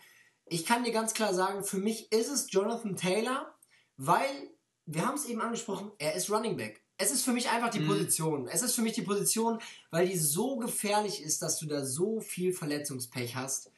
Ähm, es ist Jonathan Taylor, er hat immer konstant abgeliefert. Das ist eine Frechheit. Der hatte, glaube ich, die ersten zwei, drei Spiele hat er so elf Punkte gehabt und danach hatte der konstant seine 20 bis 30, einmal 50 Punkte. Also der war wirklich der Wahnsinn. Ja, der war wirklich der Wahnsinn. Das ist eine Frechheit. Und äh, das Gute ist auch, das Gute ist auch, du hast halt, wie gesagt, ich finde Running Backs immer wichtiger als Wide Receiver. Cooper Cup hat eine, der ist dreifacher König, ne? Meiste Receptions, meiste Mhm. Yards und meiste Touchdowns, glaube ich. Das ist der Wahnsinn. Das ist natürlich für Fantasy ein gefundenes Fressen. Ähm, ich würde predikten, Jonathan Taylor geht an 1 oder 2 nächstes Jahr. Bei mir würde er an 1 oder 2 gehen, aber darauf kommen wir noch zurück. Ja, da kommen wir noch drauf zu sprechen. Ich sage noch nicht, wo er bei mir gehen würde. Und Cooper Cup wird ein Top 10 Pick. Das sage ich dir. Weil der Ja, macht zu, das, das er macht, zu konstant. Cooper Cup macht zu viele Punkte. Als ähm, dass er nicht um- da weggehen könnte. als- Es ist so. Der kann nicht außerhalb der Top 10, außerhalb der Top 10 rutschen. Das ist nicht möglich. Also ist Cooper, äh, für mich ist Jonathan Taylor der allerbeste. Ja, Er ist wirklich der allerbeste. komm, direkt die nächste Kategorie. Die nächste Kategorie, Die erste Kategorie war jetzt auch nicht äh, sonderlich schwer, würde ich Genau. sagen. Ne? die nächste Genau. Kategorie war der Breakout-Spieler der Saison, der uns natürlich heißt drittes Date. Das dritte Date. Muss dritte man, Date. Muss man da viel zu sagen? Das dritte Date ist ja wohl glasklar. Wenn dein Kumpel sagt, ich habe heute das dritte Date, weißt du, es geht los. Es geht los. Jeder dann- weiß es, die Frau weiß es, der Mann weiß es, die Frau rasiert sich nochmal. Es geht los, das dritte Date. Dritte Date, Breakout, man landet in der Kiste. Logisch, oder? So. Also ist natürlich die schönste Form dessen. Ähm, Genau, richtig. Muss natürlich nicht so passieren, aber ihr wisst, was mit äh, drittes so, Date der gemeint ist. Spieler, den ich mir da rausgeschrieben habe, Wer, wer sitzt denn bei dir beim dritten Date? ja, mit dem würde ich mich auch zufrieden geben, denn es ist Debo Samuel. Debo Samuel. Also ich meine, ich habe ihn auch in meinem Team gehabt. Ihr merkt, mein Team war voll gespickt mit guten Spielern. Äh, ich habe ihn, glaube ich, in der siebten oder achten Runde gepickt. Und das muss man sich mal vorstellen. In der siebten oder achten Runde und er ist der zweitbeste Running, äh, Wide Receiver, ich sage schon fast Running Back in Fantasy. das macht keinen Unterschied. also er hatte wirklich, das war seine Saison. ja, Das heißt, damit hat keiner gerechnet, dass er, eine, dass er so ein Playmaker wird. Ich, Unglaublich. Ich glaube tatsächlich, dass Debo Samuel Trendsetter ist. Er setzt Maßstäbe. Man hat es am Ende jetzt schon mal den Lions gesehen, dass Amon Ra St. Brown Stimmt. oder St. Weiß ich nicht, äh, würde jetzt ein anderer Kollege sagen, der wird da vielleicht eine Beleidigung einführen, weil es ihm ein Fantasy-Game gekostet hat, gegen ihn zu spielen. Aber ähm, Spieler, die sowohl fangen als auch danach laufen können, also Jack-Monster, Yards after Catch, die können auch Running Back spielen. Oder wenn die die Ballübergabe beherrschen dann, und Cuts drin haben, wie gesagt, Jack-Monster sind, kann man die als Running Back einsetzen. Und ich glaube, der Weg der NFL, man wird in der nächsten Saison, sagen wir mal, fünf Mhm. Teams sehen, fünf Spieler vielleicht sehen, ungefähr würde ich sagen, wo das zumindest ausprobiert du, wird. Ne? Komm, du hast, ja, du hast ja schon komplett recht. Das hat sich schon dieser Trend entwickelt. Du fällt mir gerade noch Cordell Patterson ein, Cordell der es ja Patterson. genauso gemacht hat. Der Also, alles macht. Tyreek Ja. Hill macht manchmal ein Dingens, einen Sweep über außen, macht auch den Return. Und die Wheel Routes, also du hast schon recht, das ist schon ein Trend, der sich da, der sich da anbaut. Der etabliert sich. Ich Genau. glaube, das ist so. Und ich kann dir nur zustimmen, Finn. Debo Samuel, wer hätte damit gerechnet? Vor der Saison Also- hätte jeder gesagt, Ayuk macht die, wenn jemand Punkte macht, macht Ayuk die Punkte. wurde Ayuk auch über Debo gedraftet. Also es war jetzt... Das ist auch okay. ja, Das ist auch absolut okay gewesen, nur das ist der Wahnsinn. Was der Spieler abreißt, wie er, der verletzt sich nie. Dieser Junge ist immer auf dem Platz und ich weiß nicht, wo das herkam. Ich weiß noch ganz genau, beim Super Bowl gegen die Chiefs, da hat Ran den interviewt und da waren wir ein bisschen zu abgehoben. Jetzt wissen wir aber warum. ja, jetzt wissen wir warum. Jetzt wissen wir wirklich warum. Kommen wir zur nächsten Kategorie. Das ist der Bass der Saison, heißt bei uns natürlich der Keck des Jahres. Der Keck des Jahres muss man auch nicht erklären. Muss man nicht erklären. Wer ist der Keck, Finn? Sag's Ich habe, ich, ich werde auch mehrere Spieler nennen. Ich habe mir aber einen besonderen rausgesucht, weil er... Lass mich kurz anschneiden, ich bin gespannt. Ähm, für mich war es vor der Saison ein unglaublich guter Pick und ich hätte niemals gedacht, dass er so unglaublich reinscheißt. Ich muss das so deutlich sagen und das ist Kenny Golladay. Ach, Kenny Golladay. ist für mich der Keck des Jahres. Es war bei den Lions Boah, mit Stafford ein unglaublich guter Wide Receiver, der die tiefen Bälle gefangen hat, der die besonderen Catches gefangen hat oder gemacht hat und der hat gewühlt nicht ein Spiel gehabt mit über 10 Punkten. Das ist, er war viel Das verletzt. war Jeder hat ihn mal im Team auf der Reservebank. Aber ich, ich habe noch weitere Spieler aufgeschrieben. Okay, ganz kurz noch zu Kenny Golladay, gebe ich meinen Senf noch dazu. Du kannst keinen Receiver haben, wenn du nicht weißt, ob der Quarterback der Franchise Quarterback ist und der nicht werfen kann. Wenn das ganze Team underperformt, es ist egal, ob du einen guten Wide Receiver hast. Wenn er keine Bälle bekommt, dann vergiss es. Vergiss es wirklich. Ah, Kenny Golladay sehe ich sehr. Fahr fort. So, der zweite, ich glaube, den hast du, glaube ich, gar nicht so auf dem Schirm, aber es ist eigentlich auch ein Nummer 1 Wide Receiver seines Teams. Mit Sag mir welches, sag mir, in welche AFC ich gehe oder NFC? Es ist in der NFC. NFC, welche Division? Die Lieblingsdivision von Thais, unserem guten Freund. Oh, dann ist es Allen Robinson. Es ist Allen Robinson. Allen Robinson von den Chicago Bears. Und der war ja nicht mal großartig verletzt. Klar, er hatte seine Wehwehchen, nenne ich das jetzt mal, aber der hat unglaublich underperformed. Der war nach dem vierten oder fünften Spiel auf dem Free Agent Markt und wurde nicht einmal aufgehoben. Das ist richtig. Und das auch komplett zu Recht. Das ist absolut korrekt. Man hat im Kontrast dazu Mooney, Mooney bei den Bears, der Genau. wohl ein paar So ein Punkte kleiner gemacht hat. Slot Receiver, aber auch erst am Ende der Saison. Richtig, das Problem ist, genau, du sagst es am Ende der Saison, es ist alles davon abhängig. Es geht so eine Scheiße in Chicago ab dieses Jahr. Das ist der Wahnsinn. Mal kommt Justin Fields rein. Am Anfang wird gesagt, Andy Dalton ist der Starter. Dann kommt wieder Fields rein. Dann hat man keinen Offensive-Plan. Matt Nagy ist auch nicht der Trainer.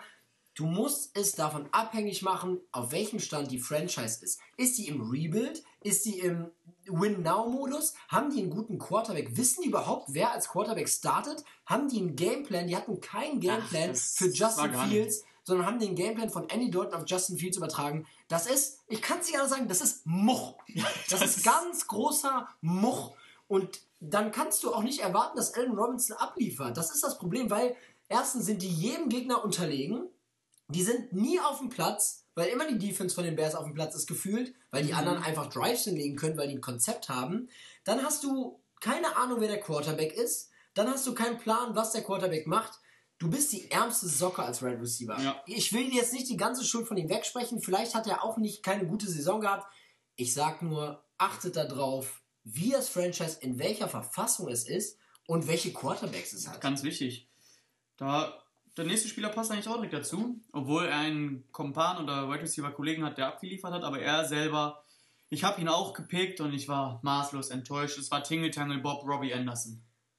Robbie Anderson. Da haben wir genau das gleiche Problem. Müssen wir gar nicht weiter ausführen. Robbie DJ Anderson- Moore hat natürlich abgeliefert. Robbie Anderson für mich, er sieht aus, als würde er 40 Kilo wiegen, hat trotzdem, er wiegt trotzdem mehr als ich. Ja. Und ich bin 1,88 groß. Ich gehe hin und wieder mal zum Sport.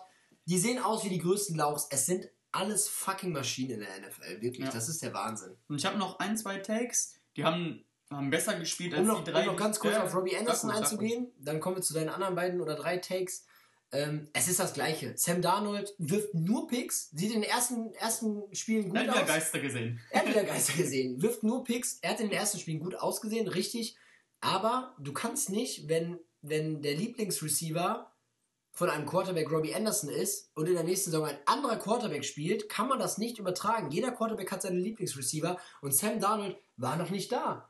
Du Nee. kannst nicht sagen, Robbie Anderson hat bei dem Quarterback gut gespielt, deswegen wird er bei dem anderen auch gut spielen. Das kannst du bei Top-Tier-Wide-Receivern sagen. Aber nicht bei Robbie Anderson. Richtig. Und dann obwohl, hast du die obwohl ich natürlich auf dem. Bei Robbie Anderson ist jetzt eine kleine Ausnahme. Ähm, deswegen ich den da jetzt ausklammern würde, weil er hat ja schon mit Sam Darnold bei den Jets gespielt. Ah, ja, das habe ich vergessen. Das nicht, stimmt, dass jetzt die Community uns sagt, die können sich doch, die können sich doch. Ja, ist richtig. Wir sind auch nicht Ja. allwissend, aber ja, ist natürlich. Aber sonst richtig. hast du natürlich recht. Abgesehen jetzt von ihm. Richtig. Und da auch wieder riesen Quarterback-Problem. Ja. Sam Darnold, Cam Newton. Dann war hier, wie heißt der dritte? Wie heißt denn der dritte gleich? Der hat auch noch teilweise gespielt, der kam Äh, damals aus der Walker. XFL, genau, Walker. Ich weiß nicht, wie er mit Vornamen Ja. heißt. Ich weiß es gerade auch nicht. Ah. Aber meine, kommen wir zu meinen anderen beiden Takes. Ja, hau raus. Hau Ähm, raus. die Bin haben- gespannt, Die haben beide mehr Sack ab, und die haben mehr abgeliefert als die drei, die ich jetzt schon genannt hatte, oder vier. Aber es ist Metcalf. Hat, Hör mir auf. War für mich, Hör mir auf. War für mich Wenn ein Finn, Fest. Finn kann euch sagen, wie ich jetzt gucke. Ich bin so sauer. Er war natürlich trotzdem fantasy ich bin so sauer. ein Top 30 Wide Receiver, was jetzt nicht unbedingt ein Kick-Modus ist, aber er war nicht auf Metcalf-Niveau, das, das er im Vorjahr hatte. Und jetzt fange ich mit meinem Rant an. es kann, es ist für mich, die Leute, die Fußball gucken, wissen Bescheid. Metcalf ist für mich ein Spieler wie Kylian Mbappé, Neymar, Mesut Özil und auch manchmal Lionel Messi, aka Lionel Schnitzel.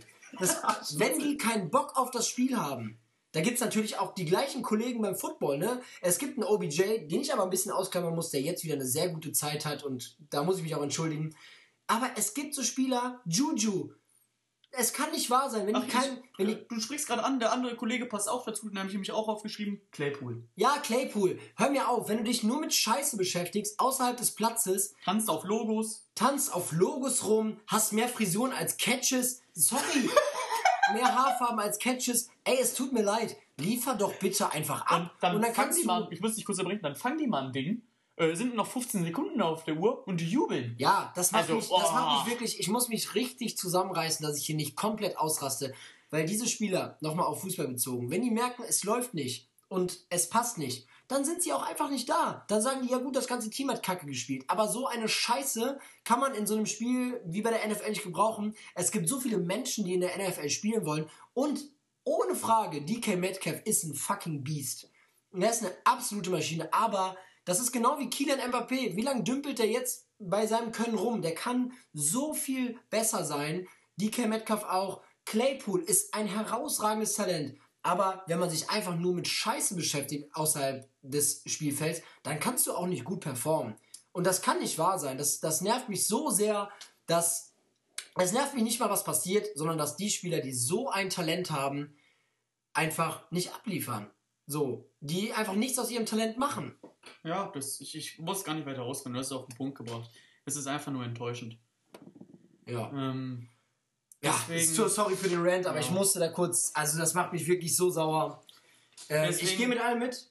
Ich gehe mit allem mit. Das sind die. Keks. Die Keck des Jahres. Die Keks des Jahres. Die Keks des Jahres, auch anders gesagt, vielleicht auch einfach die Lelex des Jahres. Ne? Das hätte man 2009 wahrscheinlich gesagt. So, Finn, was hast du als... Dann habe ich noch eine Kategorie Award. und das ist die, ein normaler Mensch würde sagen, die Surprise-Kategorie. Ja, die Surprise-Kategorie Und die haben wir natürlich genannt. Woher? Woher? Woher, Dicker? Woher kommt dieser Spieler? Woher? Woher? Warum Keiner- macht der Punkte?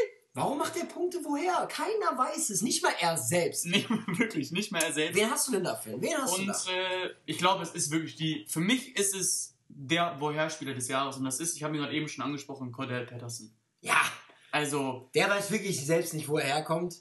der wurde eingesetzt als Wide, er ist eigentlich Wide Receiver und Er ist war auf einmal Running Punt. Returner. Ja, eigentlich ist er Punt Returner, war deswegen auch schon, ich glaube, zwei oder dreimal im Pro Bowl. Und auf einmal, dann war er eigentlich bei den Chicago Bears Wide Receiver und jetzt ist er auf einmal Running Back und Punt Returner und Wide Receiver. Und er auch nicht sollte auch noch in der Defense Ja, eingesetzt genau, auf einmal war werden. er noch Linebacker oder sowas. Ach, hör mir auf, der Typ war die Überraschung der Saison. Ich habe mir noch andere Spieler aufgeschrieben, aber ganz an ihn rankommt für mich keiner. Nein, das ist der Wahnsinn. Das hätten die Falcons auch vor der Saison nicht gedacht, dass sie das mit Cordell Patterson bekommen. Vor allen Dingen, der Typ ist Anfang 30, ich bin mir nicht ganz sicher, Ja, ja. vielleicht über 30 sogar. Also, der Coach hat, glaube ich, schon mit unter ihm trainiert. Also, Izume, die meisten werden ihn kennen. Also, der muss schon ordentlich ein paar Jährchen auf dem Buckel haben. Ja, das ist richtig, das ist richtig. Der ist wirklich der Woherspieler der Saison und größten Respekt dafür, was der da abreißt. Auch bei diesem Team. Auch bei dazu diesem. Team, was wirklich nicht gut ist momentan. Aber das ist der Wahnsinn. Ja, Respekt an Conrad Patterson. Ein sehr guter Pick. Ich habe ihn weggetradet, weil er, er hat zwei Spiele abgeliefert am Anfang der Saison und ich dachte mir, gut, das waren jetzt zwei Spiele, die waren glücklich. Schnell weg, äh, Wo er schnell noch hohes Trade-Potenzial hat. Hohes Kann man eigentlich verstehen, den Move von dir, aber dass er das dann so dann- konstant weitermacht, das, das kommt man auch nicht erahnen. Das kommt man nicht erahnen, aber den sollte man auf, den Schirm haben, auf dem Schirm haben fürs nächste Jahr und nicht vergessen. Man darf ihn wirklich nicht vergessen. Er wird Ja. kein Top 10 Pick sein, aber er wird auch Er Er könnte ein guter später Pick sein für die zweite, dritte. Ich würde sagen, Top, äh, ich würd sagen, er wird ein Top 30 Pick. Ja. Ich nehme mich aus dem Fenster. Top 30 Pick wird er. Komm, ich sag trotzdem noch meine anderen Spieler, die ich mir aufgeschrieben habe, wo, es, wo ich doch schon überrascht war. Das ist einmal, besonders zum Ende der Saison, haben die alle abgeliefert. Das ist einmal Hunter Renfro.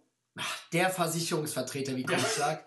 Das ist der Wahnsinn. Der Junge sieht aus, der läuft Routen. Ich hätte meine Knöchel sechsmal gebrochen, wenn er einen Juke-Move macht. Wirklich. Ja, also der hat, besonders am Ende der Saison, einer bei uns in der Liga hat, die ihn im Team hat für ihn getradet, der hat konstant 30 Punkte gemacht fast. Zum Ende der Saison. Ja, vor allen Dingen, weil. Waller. Ich sag, ich Waller war sag, natürlich ich sag euch ganz ehrlich, das ganze Raiders-Team. Okay, die ganzen äh, Raiders Top-Picks waren ja, sind ja alle Straftäter anscheinend Ja, momentan. genau. Deswegen bleibt auch nur noch Renfro übrig. Henry Rux hatte auch abgeliefert, bis er dann seinen Pace auf dem Platz in Pace auf Auto übertragen hat. Aber Renfro läuft Routen. Ich würde sagen, nur Devonta Adams läuft bessere Routen. Sagen wir noch Cooper Cup, den will ich noch mit dazu tun. Auch ja, wenn er ähnlicher Cooper Cup, ist. richtig, richtig. Aber läuft auch selbst schon- schon Routen, sehr aber Cooper Cup ist auch fürs tiefe Ding zu haben, muss ich sagen. Und dann habe ich noch Ähm, zwei. Ich, ich will die direkt kurz unterbrechen. Ich habe mir noch zwei Spiele aufgeschrieben. Ja, hau raus. Ähm, besonders zuletzt, am Ende der Saison, am Anfang war er nicht so wirklich da, aber Sam Brown, wir hatten schon über ihn gesprochen gerade eben, Ah, war zum Ende der Saison auch eine Überraschung für mich. Auch ein Spieler, der so eine große Schnauze hatte und Ja. der gesagt hat, ja, laber mal, gut, dass wir andere Spieler davor genommen haben, er ist so gut. Genau. Und der andere Spieler, den ich mir aufgeschrieben habe, hatte man, glaube ich, jetzt auch nicht so auf dem Schirm, aber es ist Mike Williams. Der Wide Receiver der Chargers ist bei vielen auch neunte, zehnte Runde gegangen und dass der dann so abliefert, war dann doch eine Überraschung. Man hätte ihn auch zu, zum dritten Date zählen können, also zum Breakout-Spieler, aber ich habe ihn dann doch als Überraschung eingestuft, weil ich hatte ihn so gar nicht auf dem Schirm. Bin ich ganz ehrlich. Nein, ich wusste, ich bin ganz Das liegt ehrlich, natürlich auch an Justin Herbert, muss man dazu sagen. es liegt an Justin Herbert, da sind wir wieder dabei. Für Fantasy Top 5 Quarterback, für Fantasy würde ich sagen, würde ich ungefähr sagen. Ich glaube, er wurde auch Dritter an der vergangenen Saison. Ja, genau, das kann sehr gut sein. Ähm, ja, ich muss ganz ehrlich sein, ich habe Mike Williams habe ich vorher noch nie gehört. Ja. Liegt vielleicht auch daran, dass ich zu wenig Ahnung von der NFL habe anscheinend. Aber der kam ja. Nein, er weiß selbst nicht. Woher? Woher, kommt Woher? er? Deswegen Woher passt kommt es, er? glaube ich, ganz gut. Aber er hat. Er ist mies gut. Ja. Er ist Er hat auch die, er hat die, die Länge. Ähm, Ja, der ist ja fast. Der ist über 1,90 würde ich ja, auf das jeden Fall sagen. ein halber Kran da auf Er sieht aus wenn er den Ball fängt, wie Julio. Ja, erinnert mich auch sehr daran. Erinnert mich recht. an Wie Julio. Julio in den jungen Jahren, da gebe ich dir Auch recht. auf dem Schirm haben fürs nächste Jahr. Ich Weil der ist auch sagen, immer gut für tiefe Bomben. vierte, fünfte Runde. Auf gar keinen Fall ein Fehler, den zu draften, weil Herbert wird abliefern. Haben wir schon abgesagt, äh, angesagt, das kommt halt auf den Quarterback an und du hast da einen sehr, sehr guten Fantasy-Quarterback. Richtig. Und Herbert hatte in dieser Saison nicht sein bestes Jahr und es war trotzdem ein sehr Ja. gutes. So. In seiner zweiten Saison? Ja, zweite Saison, genau. Unglaublich. Und deswegen kommen wir jetzt zur letzten. Kategorie. Letzte Kategorie. Ich Und bin gespannt. Mit der letzten Kategorie können wir dann auch schon direkt auf das nächste, nächste Thema, nämlich die nächste Saison, einleiten. Und die letzte Kategorie ist der Zukunftsslouch. Der Das Zukunftsslouch. Das heißt, es war ein Slouch. Spieler, der, der in dieser Saison abgeliefert hat Slouch. und wo wir denken, dass der vielleicht nächstes Jahr dann jetzt nicht unbedingt ein Bust, aber deutlich schlechter sein könnte. Also der vielleicht, der vielleicht dieses Jahr vom Team profitiert hat, vom Quarterback, man weiß es nicht. Und ich habe mir da einen Wen Spieler, ich habe mir einen Spieler rausgesucht und ich glaube, es ist ein extremer Hottake, wo viele auch sagen werden, ah, was laberst du? Vielleicht werde ich es auch sagen, ich weiß, Genau. nicht, ich weiß nicht, was Phil Aber ich habe mir einen Spieler aufgeschrieben, der wird bei Fantasy trotzdem seine 10 Punkte machen. Auch nächste Saison. Aber ich glaube nicht, dass er das abliefern wird, was er die vergangene Saison abgeliefert hat, denn ich habe mir Connor aufgeschrieben. James Conner. James Connor habe ich mir aufgeschrieben. James Conner wird, ist nur gut in Fantasy, weil er die Touchdowns macht. Und er hat davon extrem profitiert, dass Chase Edmonds raus war. Ich glaube, man hat es auch in den, in den letzten beiden Spielen dann schon gesehen, als Chase Edmonds wieder drin war. Er hat nicht mehr, besonders nicht mehr die Pässe bekommen, die alle Edmonds bekommen. Richtig. Er profitiert natürlich, warum er auch in Fantasy weiterhin Punkte machen wird. Er bekommt die Red Zone Targets. Ja, aber er ist nicht besser als ein AJ Dillon. Richtig. Und Und, der macht seine 10 plus Punkte, aber auch nicht viel mehr. deswegen habe ich mir aufgeschrieben, ich kann natürlich jetzt auch kläglich daran scheitern, aber das ist mal mein Hot Take für den Zukunftsslouch. Ich habe zwei Hot Takes. Es sind wirklich, glaube ich, zwei Mhm. Hot Takes, auch für den Zukunftsslouch. Das eine ist für mich 100% Ezekiel Elliott. Ich habe ich hab ihn mir auch aufgeschrieben, weil er hat jetzt die vergangene Saison Punkte gemacht, aber er ist nicht besser. Es ist nicht der Sieg, den wir Holland. kennen. Es ist, er, es ist nicht dieser Sieg. Das ist das Problem. Wenn er jetzt nicht in der Offseason, ich weiß es nicht, ich weiß nicht, was ihm fehlt. Ihm fehlt dieses, dieses gewisse Etwas, dass er wieder so knusprig aussieht und so einen Bullrush hat und so beweglich ist, über Leute drüber, drüber hurdelt. Es, es, mir fehlt irgendwas. Mir fehlt Ja, ja, irgendwas und ich habe Angst, dass er nächstes Jahr von Pollard abgelöst wird. ja, Von Pollard abgelöst wird. Das Team hat er. Das Team hat er auf eigentlich. jeden Fall. Als zweiten Zukunftslauch muss ich leider sagen, sehe ich Clyde Edwards Hilaire.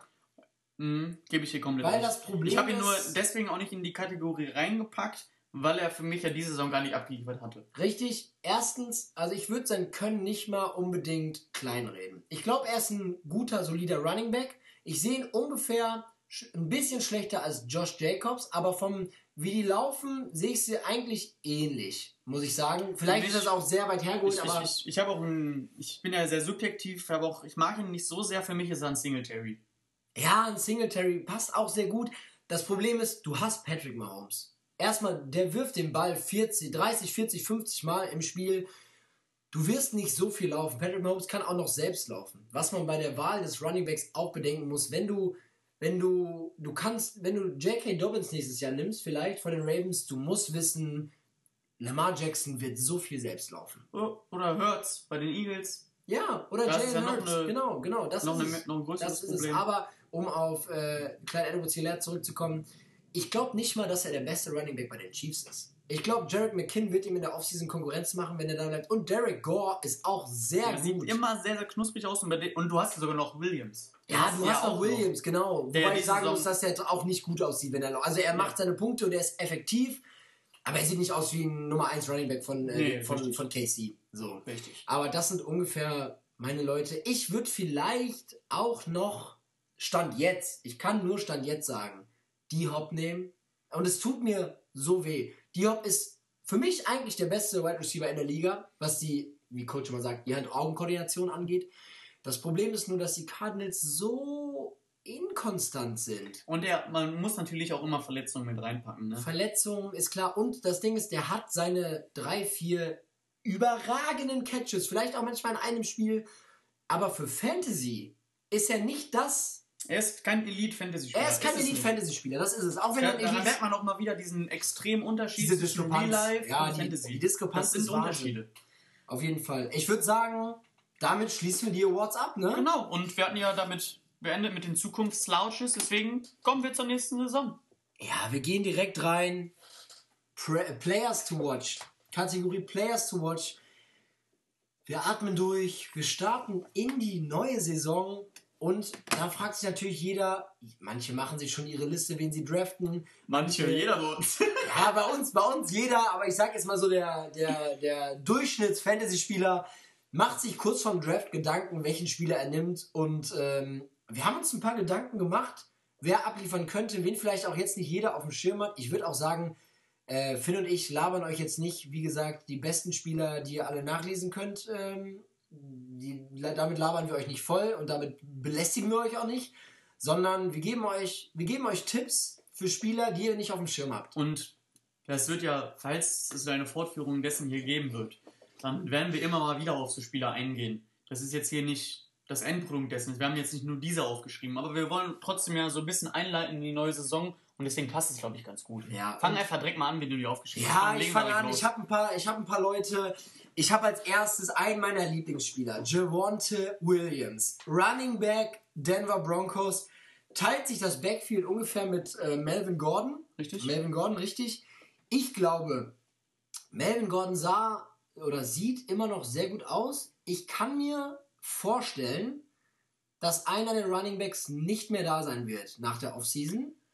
Ich bin mir noch nicht sicher, aber auch wenn beide Running Backs da sind, gehen wir mal von dem, von dem für Fantasy-Verhältnisse schlimmsten aus, dass beide noch da sind, Richtig. dass sie sich das Backfield teilen. Javonte Williams ist, ist mein Running Back der Zukunft. Der ist der, der Wahnsinn. sieht, man muss, das ist mal, wenn man auch einfach auf ihn achtet, mal wie er läuft, das sieht der, ich glaube, der hat die meisten Tackles in der ganzen Liga gebrochen. Javonte Williams sieht Das aus wie ein unverletzter Saquon Barkley. Ja, das boah, ist ein guter Hottag, aber mir gefällt er gut. Ja, ja, Mir ich, gefällt er gut, weil der sieht so ich gut denke aus. immer an ihn. Javonte Williams, ich finde, Javonte Williams muss man über Melvin Gordon draften Für mich auf jeden Fall auch.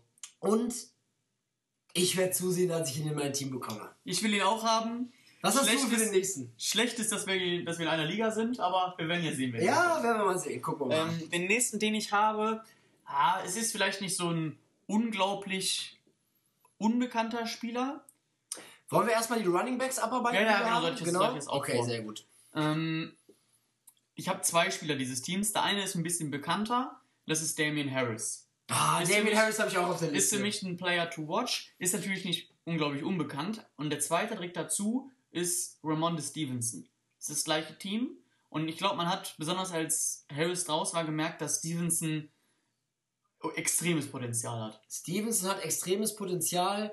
Ich muss dir leicht widersprechen. Ich glaube aber, wenn Damian Harris fit ist, wird er immer 15 Pluspunkte machen. Und ich will ja sagen, mit Player to Watch Stevenson in der neunten Runde würde ich mir sofort holen. Ja, kann man sehen. Und deswegen- vor allen Dingen, Sonst, das ist sind- für mich so ein potenzieller Sleeper, weißt du? es sind immer Credits, die man gibt zu deutschen Spielern, aber Jakob Johnson ist ein fucking Kühlschrank. Der Junge blockt hat sich so unglaublich entwickelt. Der Junge ist, ich weiß es nicht, wie er das geschafft hat, aber er ist so ein Kühlschrank geworden. Er ist so wichtig für diese Patriots Offense. Und wenn man mal weiß, wer der Quarterback ist, Mac Jones. Who? Mac Jones! Mac Jones. Äh, wenn man weiß, wer der Quarterback ist, dann weiß man, dass die Running Backs viel zum Einsatz kommen. Mac Jones Das- ist kein Joe, Joe Brr. Deswegen habe ich auch beide bei mir mit aufgenommen und Mhm. erst recht, weil ich auch irgendwelchen irgendjemanden nehmen wollte, wo jetzt nicht direkt viele auf dem Schirm haben, habe ich Stevens mit reingepackt, weil ich mir schon sehr gut vorstellen kann, dass die 30 Mal pro Spiel den Ball laufen werden. Und äh, ich muss deswegen jetzt direkt mal weitermachen, denn der eine Kollege hat ja Nachtschicht und schon den vierten Kaffee intus. Deswegen ähm, komme ich noch zu einem weiteren Running Back, den der Merl sich aufgeschrieben hat. Den habt ihr wahrscheinlich auch alle auf dem Schirm, aber wir wollen ja, doch, man muss ihn erwähnen, wenn man jetzt über die nächste Saison redet, und das ist Elijah Mitchell. Man hat diese Saison schon gemerkt, ich glaube, der hat fünf oder sechs Spiele verpasst, weil er verletzt und einen Kuh hatte oder glaubvoll war. Und er hat trotzdem fast eine 1000-Jahr-Saison gemacht. Ich glaube, inklusive Playoffs sind es jetzt 1000. Und das war schon eine Überraschung. Denn sie haben ihn, ich glaube, in der fünften oder sechsten Runde gepickt und eigentlich hatten sie mit Trey Sermon einen in der zweiten oder dritten Runde gepickt als, als Starting Running Back hinter Mostert. Und besonders unter dem Augenmerk, dass sie ja eigentlich noch Raheem Mostert haben, ist Eliza Mitchell auf jeden Fall ein Player to watch, den man, den man auf dem Schirm haben sollte. Ähm, es, es recht deswegen, weil die 49ers eben auch viel den Ball laufen. Man, es ist natürlich davon abhängig, ob Jimmy G der Quarterback bleibt. Aber unabhängig davon, selbst wenn sie mit Trey Lance dann ähm, Options spielen, wo er dann mal selber läuft, Mitchell ist auf jeden Fall ein Player to watch. Ich habe schon ausführlich, ausführlich äh, Über Mitchell geredet. geredet. Ja. Deswegen würde ich sagen, wir kommen direkt zur nächsten Position. Ja, Mitchell ist wirklich der Wahnsinn. Haben wir denn die Running Backs durch? Die Running Backs haben wir durch. Ähm, ich habe hier noch Cam Akers stehen. Haben ja. Cam Akers haben wir lang und breit erklärt, ist für mich auch auf jeden Fall ein Spieler für die nächste Saison. Allgemein, um das mal allgemeiner zu verfassen, allgemein Spieler, die in der vergangenen Saison verletzt waren. Die darf man nicht, die muss man sich wieder ins Gedächtnis rufen. Ein Travis Etienne. Travis Etienne. Erste Runde gepickt von den Jacksonville Jaguars im Tandem dann mit James Robinson und Trevor Lawrence wäre ein Biest. Erst recht, weil er zusammen mit Trevor Lawrence gespielt hat. Im, er hat, im College. Er hat im College bei den Clemson Tigers zusammen mit Trevor Lawrence gespielt. Und ich muss auch sagen, er hat mir auch sehr gut gefallen bei den Clemson Tigers. Und ne? dazu zählt natürlich auch ein J.K. Dobbins. Allgemein so Spieler, die in der vergangenen Saison verletzt waren, sind immer Players to watch. Ja, J.K. Dobbins, genau, den habe ich mir auch noch aufgeschrieben. Cam Akers. Ja, das war, genau, das war's mit. Ähm, den Running Backs. Das war's mit unseren Running Backs, würde ich sagen. Genau. Ich würde mal direkt zu den Wide Receivers gehen. Hau raus, direkt, ja? direkt den ersten an. Für mich nicht zu unterschätzen. Ich habe nur zwei Wide Receiver aufgeschrieben. Einer, der mich sehr gebrochen hat diese Saison, Kadarius Tony. Kadarius Tony ist, glaube ich, auch ein First-Round-Pick von den New York Football Giants letztes Jahr gewesen. Richtig. Der Typ hat, glaube ich, ein Spiel gehabt, wo er 26 Punkte gemacht hat. Oder vielleicht, glaube ich, auch mehr. Ich bin mir nicht ganz sicher. Ich habe noch nie einen Spieler gesehen, der so schnell so gute Juke-Moves machen kann. Extrem wendig. Ja, das ist der Wahnsinn. Ich weiß nicht, wie das passiert. Das Problem ist, erstens, er war immer verletzt. Dauerkuh. Er war Dauerkuh. Dauerkuh, wenn nicht sogar O oder Doubtful. Ja. Das war wirklich schlimm. Jeder weiß, das ist das Schlimmste bei Fantasy. Können wir vielleicht auch noch mal eine Folge zu aufnehmen, um ein bisschen was zu erklären, so die Allgemeinheit in Fantasy. Aber das ist der, der, der Podcast ist eigentlich für ein paar für Fortgeschrittene, aber wir haben auch immer Bock, äh, neue Leute willkommen zu heißen. So, um zurückzukommen. Kadarius Tony ist für mich ein so guter Spieler. Ich weiß nicht warum, ich habe ich hab ein Gut-Feeling. Manchmal hat man dieses Bauchgefühl. Ich habe dieses Bauchgefühl. Das Problem ist, erstens, er bekommt keine Targets. Er hat, er genau hat auch Daniel Jones als Quarterback. Er hat Daniel Jones als Quarterback, was bedingt, dass er keine Targets bekommt, genau. wahrscheinlich auch. Er hat keinen Gameplan und man kann natürlich auch einfach einen Quarterback-Sneak bei Dritter und Reisepass an der eigenen Endzone machen, ne? So, dann wird er auch keine Targets bekommen. Genau wie Kenny Golladay. Das ist das Problem. Aber ähm, es ist trotzdem ein, ein Sleeper für späte Runden. Kadarius Tony, wenn man nicht mehr wenn seine Lieblings-Wide Receiver weg sind, genau. dann würde ich den auf jeden Fall auf dem Schirm haben. Genau wie, genau wie Rookie-Wide Receiver. Ne? Das ist eh klar. Aber dazu kommen wir ja nochmal in der vielleicht nächsten Folge, genau. wo wir dann über, Draft, über den allgemeinen Draft reden. Ich habe als. Obwohl, Finn, sag du erstmal deinen äh, Wide Receiver. Nee, sag, sagst du. Ich habe bei Wide Receiver ehrlich gesagt gar keinen so wirklich gefunden. Ich habe natürlich Renfro aufgeschrieben, aber das ist jetzt kein wirklicher Player to watch, weil der hat jetzt mittlerweile jeder auf dem Schirm. Ja, Deswegen sag ruhig einen an. Ich habe für mich ganz klar T. Higgins noch. Oh T. ja, T. Higgins mir. ist gefällt jetzt auf jeden Fall, jeder hat ihn auf dem Schirm. Er spielt auch in den Playoffs, ich weiß. Aber vor der Saison hätte ihn keiner auf dem Schirm gehabt. Das, das Ding ist, er. Und auch jetzt ist natürlich Jamar Chase der Spieler, der im Fokus ist. Genau, das ist halt das Ding. Und deswegen will ich auf den eingehen. Jamar Chase ist der Spieler, der im Fokus ist. Das Geile ist, die haben ein Tandem gebildet, die sich fantasy-technisch astrein ergänzen. Jamar Chase fängt die langen Baguettes, die ganz lang, kriegt dadurch eine Menge Fantasy-Punkte, aber 10 plus Targets pro Spiel bekommt wirklich sehr, sehr oft T. Higgins. Und wenn er 10 Bälle fängt, ohne ein Yard plus zu machen, hat er schon 10 Punkte. Das müsst ihr euch mal vorstellen. Also Joe Burrows Anspielstation, Anspielstation Nummer 1 ist T. Higgins. Das darf man nicht vergessen. Es ist nicht Jamar Chase, auch wenn es so aussieht. Ne? Die haben eben diese, diese besondere Chemie, Chase und Burrow, dass er auch gefühlt jedes Mal Ja, dieses lange Brot genau, fängt. fängt. weil- Aber diese kurzen, die für, auch für das echte Spiel extrem wichtig sind, die hat T. Higgins. Ja, mal bei FIFA Ultimate Team würde man sagen, Perfect Link haben die. Genau. In Grün dann noch gleiches Team. Das ist ja klar, sogar noch gleiche Nation. Ähm, genau, das ist so, das sind so meine beiden Wide Receiver, die man auf dem Schirm haben sollte. Und T. Higgins sollte man über den ein oder anderen bekannteren Wide Receiver draften, würde ich sagen. Gehe ich komplett mit. Ja. Komm, krieg die nächste Position. Ah, ich muss kurz auf Quarterback springen. Ja, kein Für Problem. mich ist wirklich einer der besten. Ich, ich glaube, wir haben den gleichen. Und ich glaube, wir tun auch allen unserer Freunde, genannt der gute Thais, keinen Gefallen damit. Habe ich recht? Ich bin mir nicht ganz sicher. Hast du Jalen Hurts aufgeschrieben? Ich habe Jalen Ich auch, Jalen Hurts. Das ist der Wahnsinn. Jalen Hurts ist eine fucking Punktemaschine bei Fantasy. Man darf, muss wieder hier trennen zwischen echt und Fantasy. In echt, ich meine, er ist in die Playoffs gekommen. Mit einem Team, wo man viele nicht gerechnet haben. Also er hat keine schlechte Saison gespielt. Die Blume ist gewachsen, wird nix Ja. Harry sagen. Der kleine Vogel. Ähm, aber Jalen Hurts liefert Fantasy-technisch ab. Der macht die, der läuft sehr gut, der macht Touchdowns und ich weiß, Der läuft Touchdowns. Der läuft. Touchdowns. Der läuft die Touchdowns. ja, nicht die richtig. Running Backs laufen den Touchdowns, sondern er, Ja. was Fantasy-technisch extrem wichtig ist.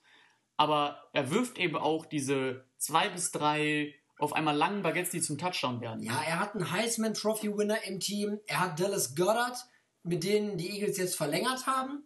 Er ist der Quarterback fürs nächste Jahr, was die Eagles offiziell bestätigt haben. Also die Voraussetzungen sind der Wahnsinn. Die Eagles haben drei First-Round-Picks, glaube ich. Mhm. Ja, Ich würde sagen, alle zwischen 15 und 20 oder so. ich hau mal einen raus. Jalen Hurts wird Top 3 Quarterback, was Fantasy angeht, nächstes Jahr. Gefällt mir der Hot Take. Ich gehe, ich sag, er wird, Schwierig, sehr ich sag, schwierig. Ich sag, er wird Top 10, weil Top 3 ist wirklich. Aber man muss ja Hot Takes haben. Ich sag, Top nie zu 3. irgendwas. ich sag Top 3, weil baut auf Jalen Hurts als Quarterback im Fantasy. Er hat, das ist das, er hat Spiele gehabt, wo er ein paar Picks geworfen hat, er hat Fehlentscheidungen getroffen, aber das sind, das sind alles Entscheidungen, die seines, durch sein Alter bedingt sind. Durch Ja. sein Alter, durch seine Unerfahrenheit und ich glaube, der wird die abstellen können. Der wird darin wachsen, auf jeden Fall. Ich denke auch. Hast du noch einen bei Quarterback? Ich habe keinen mehr. Nee, bei Quarterback habe ich auch keinen mehr. Ich habe noch äh, Tight End. Ja, gut, hau einen raus. Tight End habe ich erstmal Dalton Schulz. Gut, ist den meisten, glaube ich, mittlerweile ein Begriff, rein Fantasy-technisch. Aber ich glaube, er ist immer noch ein Sleeper, Er weil er nicht diesen Namen hat. Fantasy oder allgemein Football lebt ja auch einfach von Namen. Und ich glaube mittlerweile, es würde jeder noch einen Gronk über Dalton Schulz picken. Ich nicht. Man muss sich vorstellen, Dalton Schulz ist Nummer 4 Tight Fantasy letztes Jahr. Wer, wer hat das auf dem Schirm? Kein Mensch hatte das auf dem Schirm. Wirklich nicht. Klar, Football, Football-Nerds haben ihn jetzt auf dem Schirm. Ja, das ist Aber absolut richtig. in so einer Fantasy- Cowboys-Fans, In ne? einer Fantasy-Liga wirst du immer noch einen Sleeper mit ihm haben. Weil da gibt es zu viele, die da nicht so involviert sind. Er Also, hatte, er hatte Average Points von 12,28 und ich finde, das ist als End eine absolut solide Marke. Vor allen Dingen, weil Dalton Schulz wird nicht Top 5 Tight End sein, der gepickt wird. nee, Und dann hast du mit 12,28 Punkten wirklich einen so gute, guten Average, Ja. was mich direkt zum nächsten Teil bringt, den ich nicht aufgeschrieben habe. Pat Fryermuth. Eine unglaubliche Rookie-Saison. Das ist Und eine Frechheit. warum er auch ein Sleeper ist, er bekommt das Vertrauen in der Red Zone. Man muss natürlich abwarten, wer der Quarterback wird. Ja, und man muss sagen, er hat ungefähr 10 Average Points mit einem Baum als Quarterback bekommen. Das Ding ist, wenn ein Helmwerfer der Quarterback wird, dann wird es halt auch nicht viel besser. Da muss man nochmal abwarten. Aber es ist, es ist trotzdem ein Sleeper, weil es wird sich nicht ändern, dass Mike Tomlin der, Quart äh, der, der Head Coach ist. Ja, Höchstwahrscheinlich. Mike- Mike Tomlin Und solange der der Head Coach ist, haben die dann ein gefestigtes, gefestigtes, äh, sagen wir das, Konst- Konstrukt. Konstrukt, genau, würde ich auch sagen. Ähm, ich habe noch einen Thailand. Heraus. Ähm, Andrews. Andrews von den, Mark Andrews von den Baltimore, äh, Baltimore Ravens. Er ist aus, er war dieses Jahr der Nummer 1 Thailand. Er wird trotzdem einfach, weil er Das muss man sich vorstellen, der Nummer 1 Talent vor Kelsey, ne? Er hat natürlich, was du auch, warum man ihn jetzt natürlich, warum du ihn wahrscheinlich aufgeschrieben hast, er hat noch nicht diesen Namen. Wie ein Kelsey, wie ein Kittel, wie ein Waller. man- aber was aber man- nicht, er ist natürlich kein Sleeper mehr, weil Mhm. den hat jeder auf dem Schirm. Erst recht, weil die Draft-App ihn natürlich auch nach oben pusht.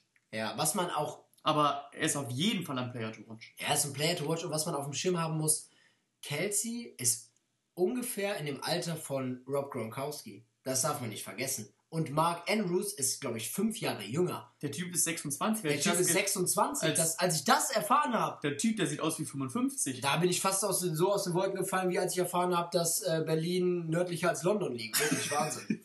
Aber das ist eine andere Geschichte. Also, Mark Andrews, trotz, man muss leider sagen, trotz Lamar Jackson, der, der viel, halt viel rennt und ich muss es immer wieder sagen, der nicht werfen kann. Der ich weiß es nicht. Es ist 50-50, ob ein langer Ball ankommt oder nicht. Für mich. Es ist kein Elite, Elite Quarterback, was das Werfen angeht. Auf gar keinen Fall. Nein, Tyler Huntley wirft besser als Lamar Jackson. Und ich, es tut mir leid, es ist subjektiv und viele werden sagen, Merlin, halt, halt's Maul, der ist MVP geworden. Tyler Huntley ist für mich besser als Lamar Jackson. Da kann ich jetzt nicht ganz mitgehen, aber wobei ich mitgehen kann, du sagst es ja ein bisschen überspitzt, da sind ja, keine absolut. großen Unterschiede. Also, genau. ich habe kaum einen Unterschied zwischen Tyler Huntley und Lamar Jackson gemerkt. Der läuft so gut, der sieht gleich aus, da kommt mir sogar auch noch dazu. Und Tyler Huntley wirft besser. Also. Ja, das ist richtig. Finn, hast du, hast du noch irgendjemanden? Ich habe ich hab keinen mehr. Watch? Ich habe keinen mehr. Ich habe ich hab noch einen aufgeschrieben bei Running Back, der mir gerade einfällt. Das ist Rashad Penny.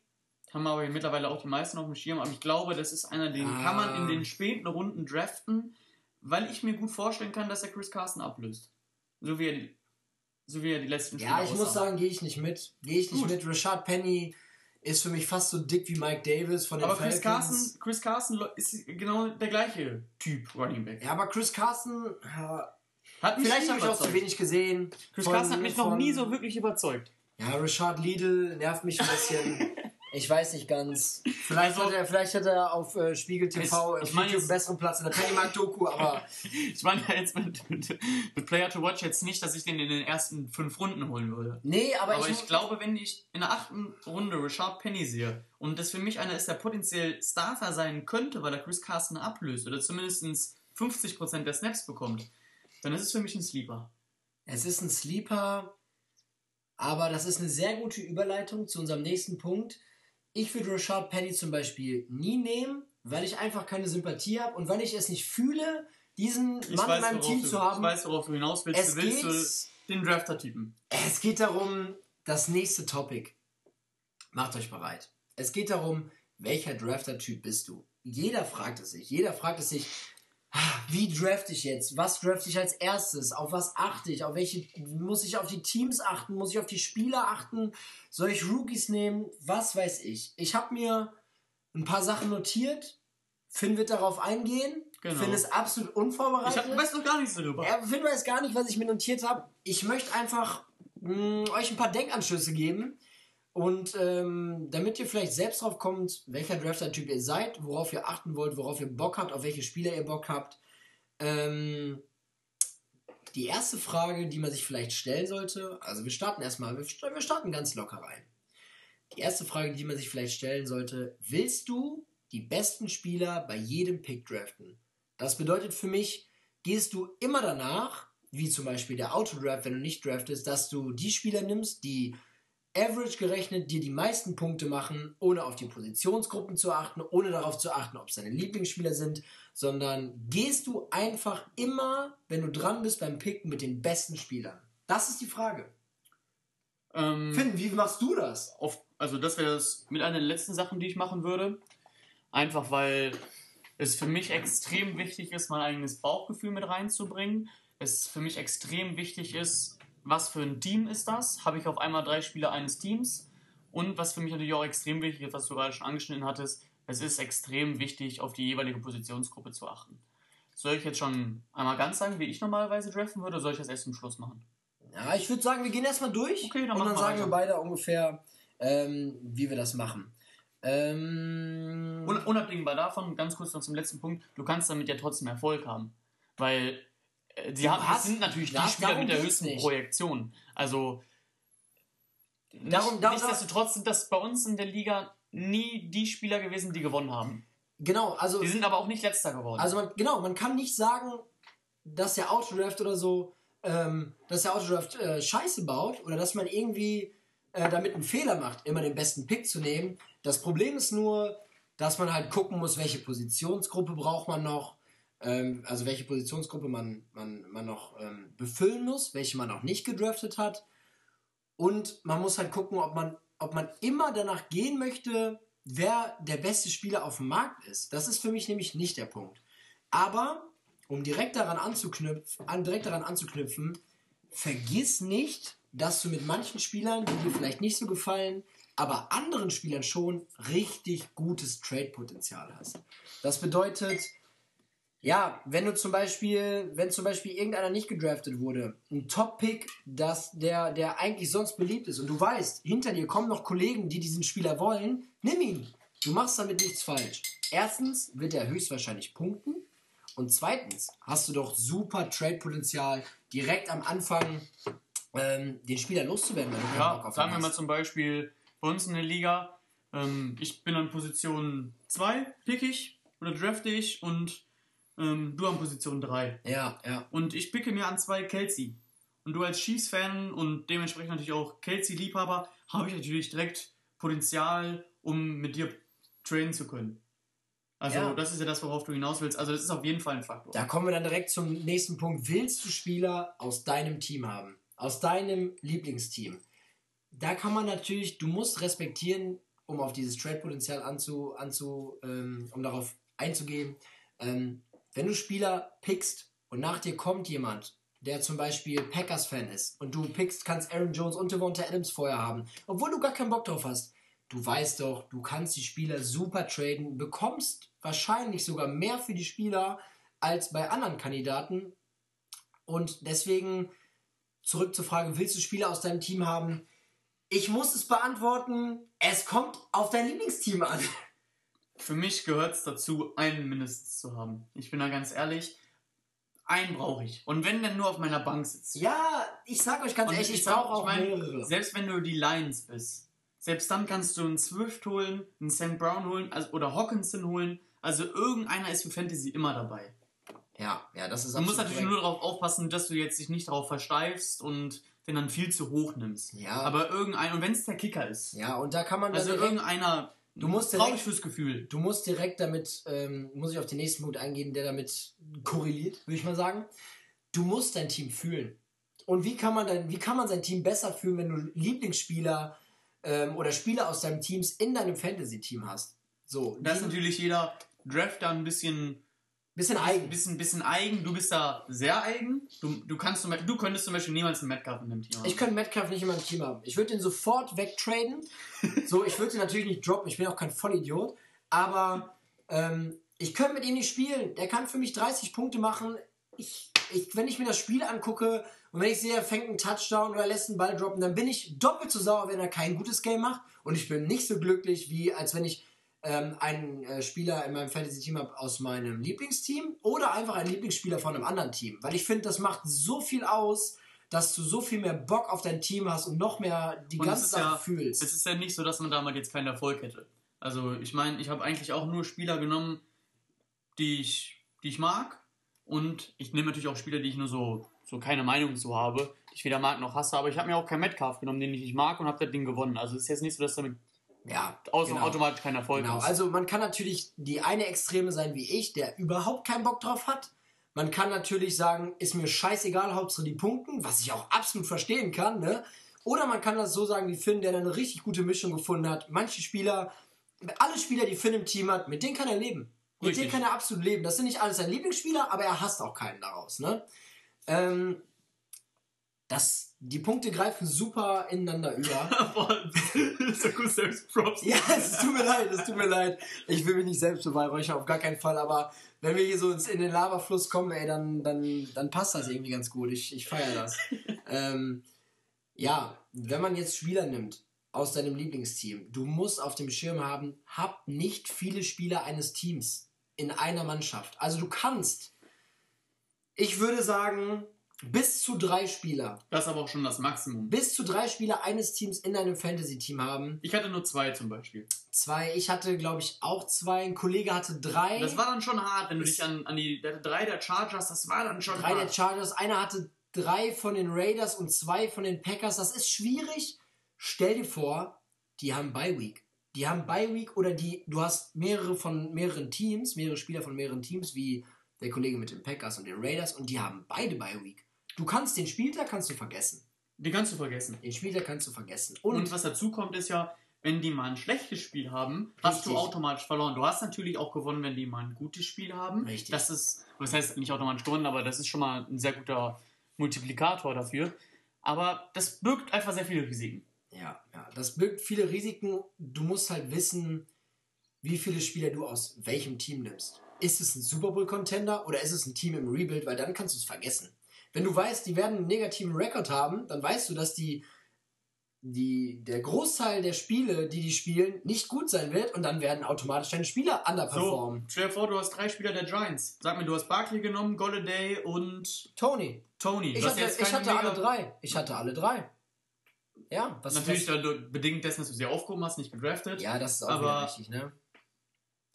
Das ist der Faktor. Dann, die machen nun mal einfach nicht viele Punkte und haben dann auch alle Zeit gleich Bye Week. Ja, Also das ist korrekt. sehr wichtig. Nächster Punkt. Nächster Punkt ist, wir hatten es eben schon angerissen, willst du einen überragenden, überragenden Quarterback haben? Das ist die Frage. Ich gebe die wichtig. Frage direkt mal an Finn Sehr weiter. wichtig. Also wir hatten das ja ganz am Anfang schon angeschnitten, ähm, dass ich Quarterbacks erst in der fünften bis achten Runde hole, weil die Quarterbacks einfach nicht so eine große Spanne haben zwischen den Top-Tier-Quarterbacks und denen, die danach kommen.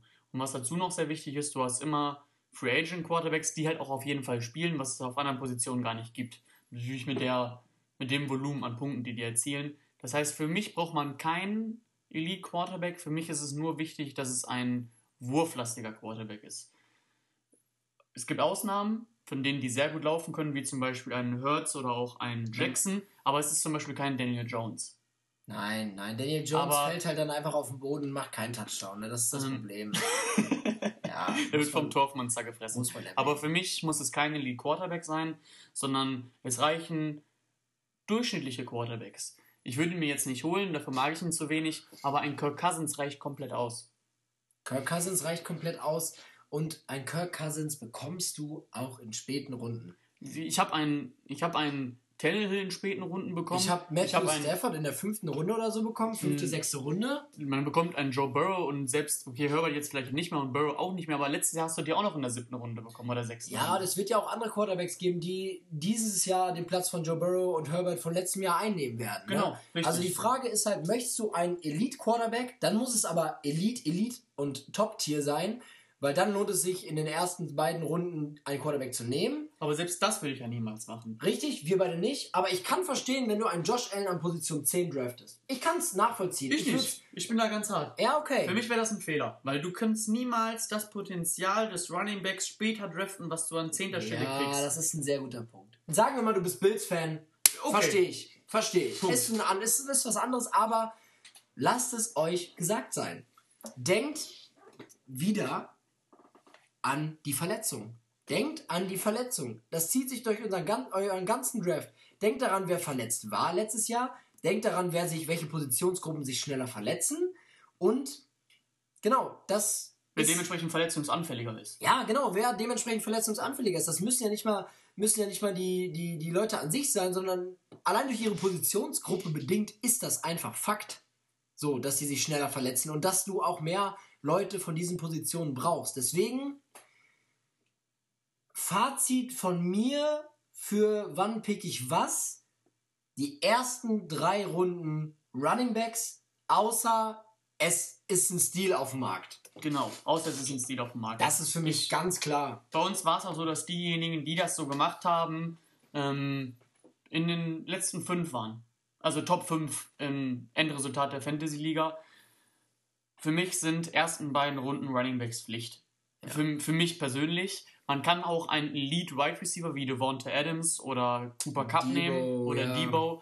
Aber ich persönlich pick auf jeden Fall in den ersten beiden Runden all over weißt du, dass die Running Backs schnell weggehen und dass du damit dann gut fährst, wenn du in den späten Runden schon deinen Running Back. guckst dir, guckst dir in der hast, ne? vergangenen Saison an, wann wurde ein Cooper Cup gedraftet in der fünften Runde, wann wurde ein Debo Samuel gepickt in der achten Runde, wann ein Mike Williams in der zehnten. Du hast immer dieses Potenzial der späten Wide Receiver In späten Runden. in späten Runden dieser der Wide Receiver die Punkte machen, das gibt es bei Running Backs nicht. Abgesehen richtig, von Verletzungen, die dann mal vielleicht für drei, vier Spiele 15 Punkte machen, wie in Madison, aber das war es dann auch. Also überlege, welche Spielerposition in welchem Team wie performen.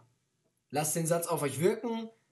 Überlegt es euch. Welche Spielerpositionen sind in welchem Team wie aufgestellt? Und ist es ein, ist es Run-Heavy, ein Run-Heavy Gameplan? Ist es ein Pass-lastiger Gameplan? Da ist es so wichtig, um eure Spieler zu picken. Und damit würde ich direkt zum nächsten Punkt kommen. Lass dich nicht von anderen Picks verunsichern. Das ist das Wichtigste. Lass dich, zieh deinen Stiefel durch. Ich glaube nicht, dass das so heißt, das Sprichwort. ist ja auch egal. Lasst euch nicht davon verunsichern, wenn irgendein, wenn irgendein, nee, ich spiele deinen Stiefel runter oder genau. so, keine Ahnung, das heißt. Zieh deinen Stiefel durch, genau. Ähm, lasst euch nicht davon verunsichern, wenn ihr, wenn ihr Rookies seid, wenn ihr neu in der, äh, in der Liga seid und ihr sagt, ja, Kicker nehme ich erst in der zehnten Runde und dann draftet jemand einen Kicker in der vierten Runde. Wegen Autodraft oder sowas. Ja, er kann zum Beispiel, es könnte Autodraft sein, also er pickt nicht selbst, sondern er ist gerade abwesend und der Computer pickt für ihn selbst. Oder er hat halt einfach Bock auf den Spieler, weil es sein Lieblingsteam ist, oder er möchte einfach diesen Kicker haben. Es kann doch einfach sein. Lasst euch nicht dadurch euren ganzen Plan kaputt machen. Ich erinnere, ich erinnere mich noch an den Rookie letztes Jahr. Wir haben, er, hat, er, hat, sich, er hat uns sogar noch gefragt, wie er, wie er draften soll. Nils, wir haben ihm das. Nils B. -Punkt. Nee, ich meine Simon. Simon K. Simon K. -Punkt. Simon K. -Punkt. Okay. Dem wir alles gesagt haben und der dann auf einmal in der dritten Runde George Kittle genommen hat.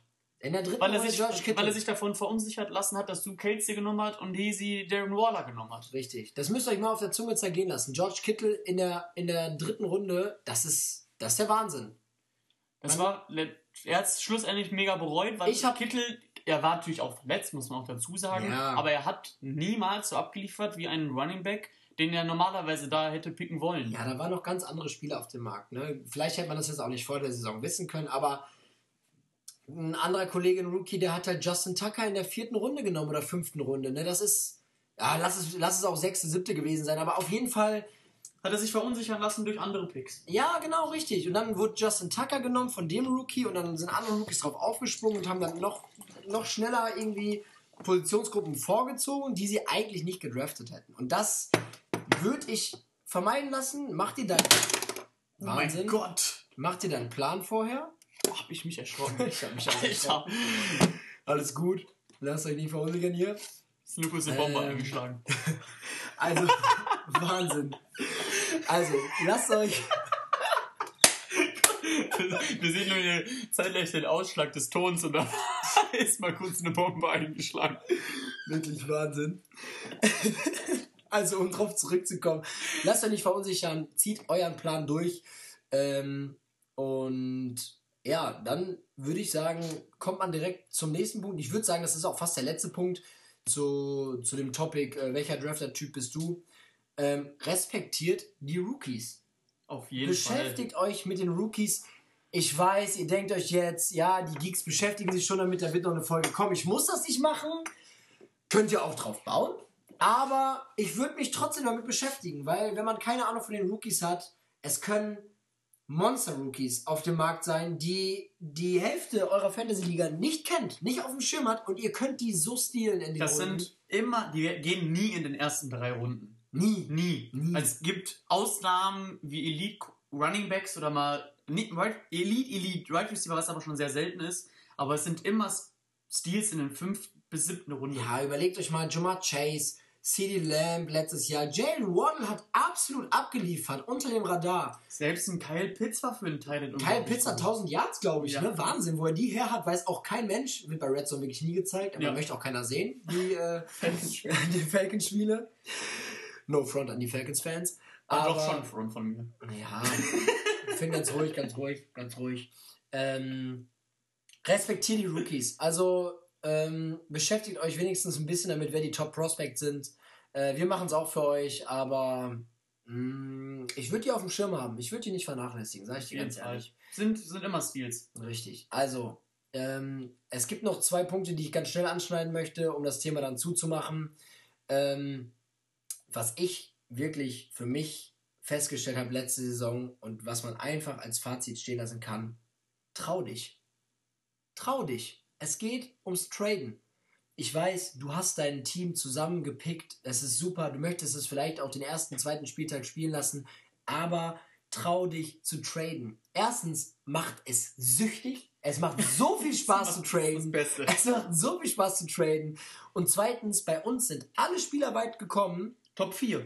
Top 4, also die besten vier Spieler, haben alle die meisten Trades und die meisten Moves im Free Agent Markt gemacht. Auch Free Agents, Drop-Spieler, hör auf dein Bauchgefühl. Ich kann natürlich nur für unsere Liga reden. Es kann sein, dass es in einer anderen Liga genau andersrum gelaufen ist. Ich glaube aber nicht. Nee, weil natürlich kannst du, ich habe das perfekte Beispiel von mir selber. Du hast, ich habe einmal getradet, ähm, ich weiß gar nicht mehr für was, auch, äh, für, also wen ich abgegeben habe, aber ich habe mir, ähm, wer ist der Elite Wide Receiver von den Falcons? Kevin Ridley. Kevin Ridley. Ein Spiel später ist er auf einmal hatte seine NFL-Karriere beendet. Ja, du da kannst immer wir- so ein bisschen. Da haben wir gleich noch ein Topic, da müssen wir noch drüber Du, reden. kann, du kannst immer so ein bisschen Pech haben. Nichtsdestotrotz habe ich natürlich nach dem zweiten Spieltag zum Beispiel auch für einen Joe Burrow getradet. Ähm, Und du hast Jameis Winston abgegeben. Jameis ne? Winston, der nach dem ersten Spieltag halt 50 Punkte oder so gemacht hat, oder 40, und dann dadurch halt dieses ex extrem hohe Trade-Potenzial hatte, das du vorhin angesprochen hast mit Cordell Patterson, Ja. ist bei mir natürlich Glück, also ich habe alles richtig damit gemacht. Ja. Also Traden ist extrem wichtig und ich habe, glaube ich, sechs Trades gemacht, einer davon war schlecht, fünf waren gut. Ja, es Ich glaube, macht, das fasst es ganz gut erstens zusammen. macht es so viel Spaß. Zweitens, ähm, zweitens beschäftigst du dich ja auch automatisch mehr mit den Spielern, die abliefern und die nicht abliefern, wenn du den Free Agent Markt so im Blick hast. Free Agent Markt so im Blick hast, sorry. Und ähm, ja, wie gesagt, ich bin Vierter geworden. Ich glaube, ich hatte in meinem letzten Team nicht, ich glaube noch ein Spieler oder zwei von meinem Anfangsteam.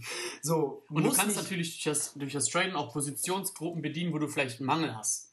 Und ja, dann sagen wir mal, du hast zum Beispiel fünf oder sechs Wide Receiver und nur drei Running Backs, dann kannst du natürlich Wide Receiver abgeben für einen Running Back zu einem anderen Spieler, der Wide Receiver braucht. Also, Also, das heißt nicht immer, dass irgendeiner gewinnt Ich würde einen Trade. Nee, genau. Es kann ja auch absolut müsst ihr- 50-50 ausgehen. Ich würde sogar sagen, ohne Traden hast du keine Chance weit zu kommen, weil es gibt so viele Verletzungen und irgendwann musst du durch einen Trade andere Positionsgruppen in deinem Team anders besetzen. Genau, die du mit dem Trade niemals in dieser Qualität bedienen könntest. Ja, das ist absolut richtig. Und jetzt noch ein allerletzter Tipp. Wir werden natürlich nicht bezahlt, wir haben keine Werbung, aber Wizard Mock Draft im App Store oder wahrscheinlich auch für Android zu haben. Da kann man den ganzen Draft vorher einmal durchgehen. Du kannst einstellen, wie viele, wie viele, Spieler. wie viele Spieler du hast in der Liga und dann kannst du alles mal durchgehen, wie was läuft und so. Mach das ein paar Mal vor dem Draft. Auf jeden Fall, du wirst dann auch benotet vom Computer. Das stimmt natürlich nicht immer perfekt, aber es gibt dir auf jeden Fall eine Orientierung. Genau, es gibt dir eine Orientierung. Du kannst üben, wie viel Zeit du hast pro Pick, um äh, schnell klarzukommen. das, das kann einen stressen. Also besonders Rookies. also das, nach der Stunde Draft ist man nass geschwitzt. Das kann ich euch nicht ganz. Das ist, ich habe Schweißbänder an. 100% nächstes Jahr. 100%. Ja, ich würde sagen, damit machen wir. Welcher Drafter-Typ bist du zu? Und ich würde sagen, damit haben wir auch schon sehr viel gelabert. Ja, wir müssen zum Ende kommen und unser Ende ist die Top 10. Ich glaube, den, den Trümmermann, den wir uns noch aufgeschrieben haben, den müssen wir in der vielleicht nächsten Folge ansprechen, weil ich glaube, das wird jetzt nochmal zu lang sonst. Wir sind ja schon bei 1,46. Ähm, weil ich Ja. glaube, bei dem hängen wir bestimmt 20 Minuten. Das kann gut sein. Wir haben, wir haben noch ein Thema Trümmermann. Genau, jeder, jeder kann sich Ich glaube, wir vorstellen. haben es was auch schon im Trailer, glaube ich, auch schon angesprochen. Jeder kann sich vorstellen, was damit gemeint ist. Äh, der Trümmermann ist der Spieler, der am meisten gebumst wird, gebimst wird. Von, Von Verletzungen, von, weiß ich, Retirement. Retirement, A, B im Halbfinale einfach, ne, im, im Viertelfinale einfach Feld verlassen. Gehen wir nächste Folge darauf ein, wenn es eine geben sollte. Ähm, und dann Kommen wir Kommen wir- zum, kommen zum wir zu- Highlight. kommen wir zum Highlight, zur lang ersehnten Top 10. Für die nächste Saison. Ähm, ist natürlich extrem subjektiv Es ist nur subjektiv. und kommt auch darauf an, was für ein Drafter-Typ du bist, was wir gerade ausführlich besprochen haben. Aber ich würde sagen, wir legen einfach los. Ich, Ich- ich glaube, wir müssen hier auch bei der 1 anfangen. Mhm. Oder willst du bei der 10 Oh, ich würde anfangen? sehr gern bei der 10 anfangen. Ne, wir können bei der 1 anfangen, weil danach kommen ja noch Leute, die wir erwähnen wollen, die es nicht reingeschafft Genau, haben. deswegen. deswegen. Das passt besser. Ich würde sagen, wir machen es abwechselnd. Genau. Schnallt euch an. Wie gesagt, es ist nicht die Top 10, die die meisten. Wie ich wahrscheinlich auch picken würde. Genau, das ist die Top 10, wie ich jetzt picken würde, wenn die Spieler. Das ist, wenn ich an 1 dran bin, würde ich den picken. Wenn ich an 2 dran bin, würde ich den picken. Wenn ich an 3 dran bin, würde ich den picken. So, wird es ja niemals passieren. So wird es nicht passieren. Und Wie gesagt, es sind nicht die Spieler, die die meisten Punkte machen. Es ist kontrovers. Es ist auch in Ordnung. Ihr könnt uns auch bashen dafür, habe ich auch Bock drauf. Aber es ist einfach meine subjektive Meinung. Komm, Finn, ich fange direkt an. Finn, let's go. An Nummer eins habe ich Derrick Henry. Derrick Henry hast Ist du an Nummer 1. für mich, ich meine, er war nach dem, was war er raus, nach dem siebten Spieltag und war schlussendlich trotzdem der sechste Running Back. Ja, der All hatte over. 900 Yards. Der hätte Also- eine 2500 Yards Saison oder so gemacht. Er ist, auch weil er, man hat es glaube ich jetzt in den Playoffs gesehen, ohne ihn geht nichts. Er ist die Titans Offense. ich habe Jonathan Taylor. Gut, weil du ihn jetzt schon ansprichst, ich habe ihn logischerweise auf zwei. Ja, ich habe Derrick Henry nicht auf 2. Okay, gut. Weil. Ähm, ganz kurz Jonathan Taylor, Ja, kurz, an, kurz anschneiden. Er war auch der aller, allerbeste letzten Saison. er war der Cup. Allerbeste. Er hat den Award bekommen für den Genau. Allerbesten. Und er ist Elite, außer Frage. Auch Derrick Henry ist Elite. Wie gesagt, ich habe auf zwei, aufgrund dessen, dass Derrick Henry jetzt nicht gut aussah. Es kann sehr gut sein, dass er wieder normal zurückkommt, dass es zu früh war. Ich habe aber Angst, dass der Fuß nicht hält oder dass er einfach nicht mehr so knusprig sein könnte wie Ja. davor. Für mich ist er. Verstehe ich. Er Ey, hat noch 100 Schrauben es gehabt und kann- 60 Yards und einen Touchdown. Also das es ist war richtig. kein schlechtes Es Spiel. kann sehr gut sein, dass Derrick Henry ist eins oder zwei. Für mich ist Ja. er auf drei. Auf zwei habe ich Najee Harris. Najee Harris ist für mich, Uh, es ist hat- mir persönlich zu hoch. verstehe ich absolut, Ja. hatte ich in meinem Team. Ich bin auch ein bisschen verliebt, muss ich ehrlich, ehrlicherweise äh, gestehen. Er hatte keinen Fumble in der Regular Season. Er hatte, ich weiß nicht, wie viel der Running Back er jetzt geworden ist. Er hatte die Chance, zweiter Running Back zu werden hinter Jonathan Taylor am Ende, am Ende mit Yards. Und er hatte keine O-Line. Er hatte keine O-Line. Die Steelers, Ich glaube, er wurde übrigens vierter oder fünfter Running Back hinter genau Taylor. richtig, aber auch war, bei den anderen war ja alle, alles, relativ eng. Genau, das war relativ eng, das waren nur ein paar Yards, irgendwie so 50 Yards Mhm. Unterschied oder so. Bin mir nicht mehr ganz sicher. Er hatte keine O-Line. Die Steelers standen immer unter Druck und das, was Najee Harris da gemacht hat, daraus gemacht hat, ist für mich wirklich der Wahnsinn. Er hat für mich immer konstant abgeliefert. Ich glaube, er ist Running Back Nummer 2, 3, 4 in Fantasy geworden. Ich bin mir nicht ganz sicher. Okay, ich, red du mal weiter, ich gucke einfach kurz nach. Und Najee Harris, ich glaube, wenn die Steelers es hinbekommen, die O-Line zu verstärken in der Offseason, einen Quarterback zu haben, der, dem man auch vertrauen kann, dann ist Najee Harris ein sehr guter Pick. Und ich würde Najee Harris über Derrick Henry nehmen. Najee Harris wurde drei. Najee Harris wurde Dritter. Ich würde Najee Harris über Derrick Henry nehmen. Ich kann absolut verstehen, wenn ihr sagt, das ist Schwachsinn, es ist nur subjektiv. Ich habe ihn deutlich, Typen. später, darauf kommen wir ja dann nochmal zurück, was ich, Ich, dazu ich sage. liebe den Typen. Ich habe deswegen auf drei Henry, um das direkt Ja. zuzumachen, für mich meine Top 3. Ähm, Henry ist, kann auch auf 1 sein. Ich verstehe es. Ich mag Henry einfach nicht so sehr.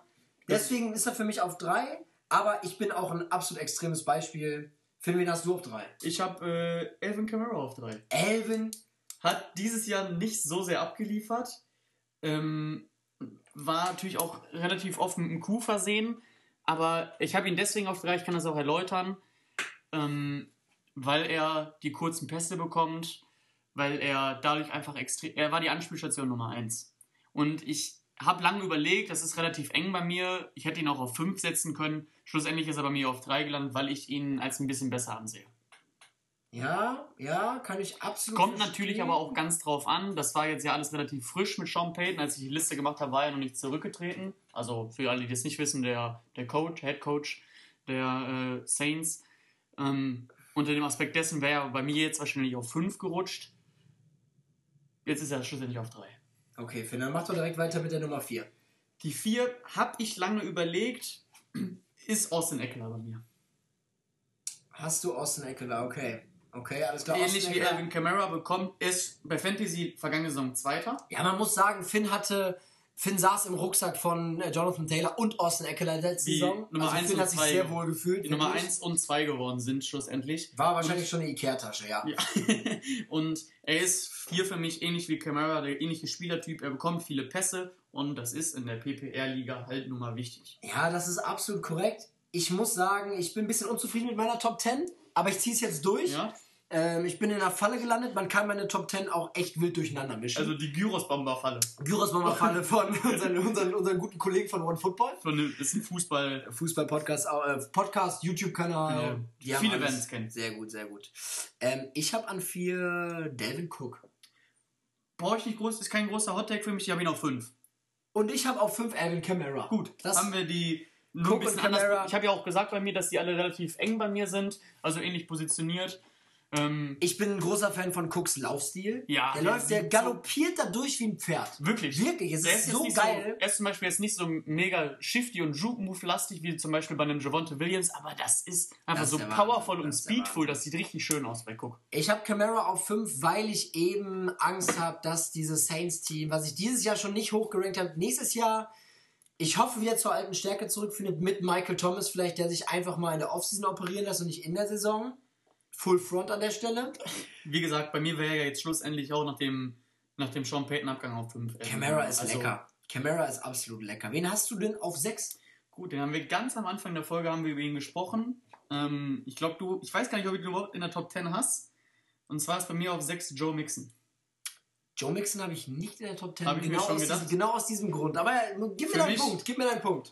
Ich weiß nicht, ob du denkst, was, auf was denkst du, auf welcher Position er bei Fantasy abgeschnitten hat? Das ist das Problem. Ich habe es, glaube ich, gesehen. Er war Top 5 oder so. Er ist ne? Vierter geworden. Das ist der Wahnsinn. Und es ist für mich. Trotz Joe Burrow, einem ist- wurflastigen Quarterback. Er ist auch deswegen bei mir auf 6, weil er ist ein extremer Sleeper. Ja, Viele haben ihn nicht auf dem Schirm, er hat nicht diesen Namen und ich glaube, wenn du den auf 6 kriegst, ist das ein Stil.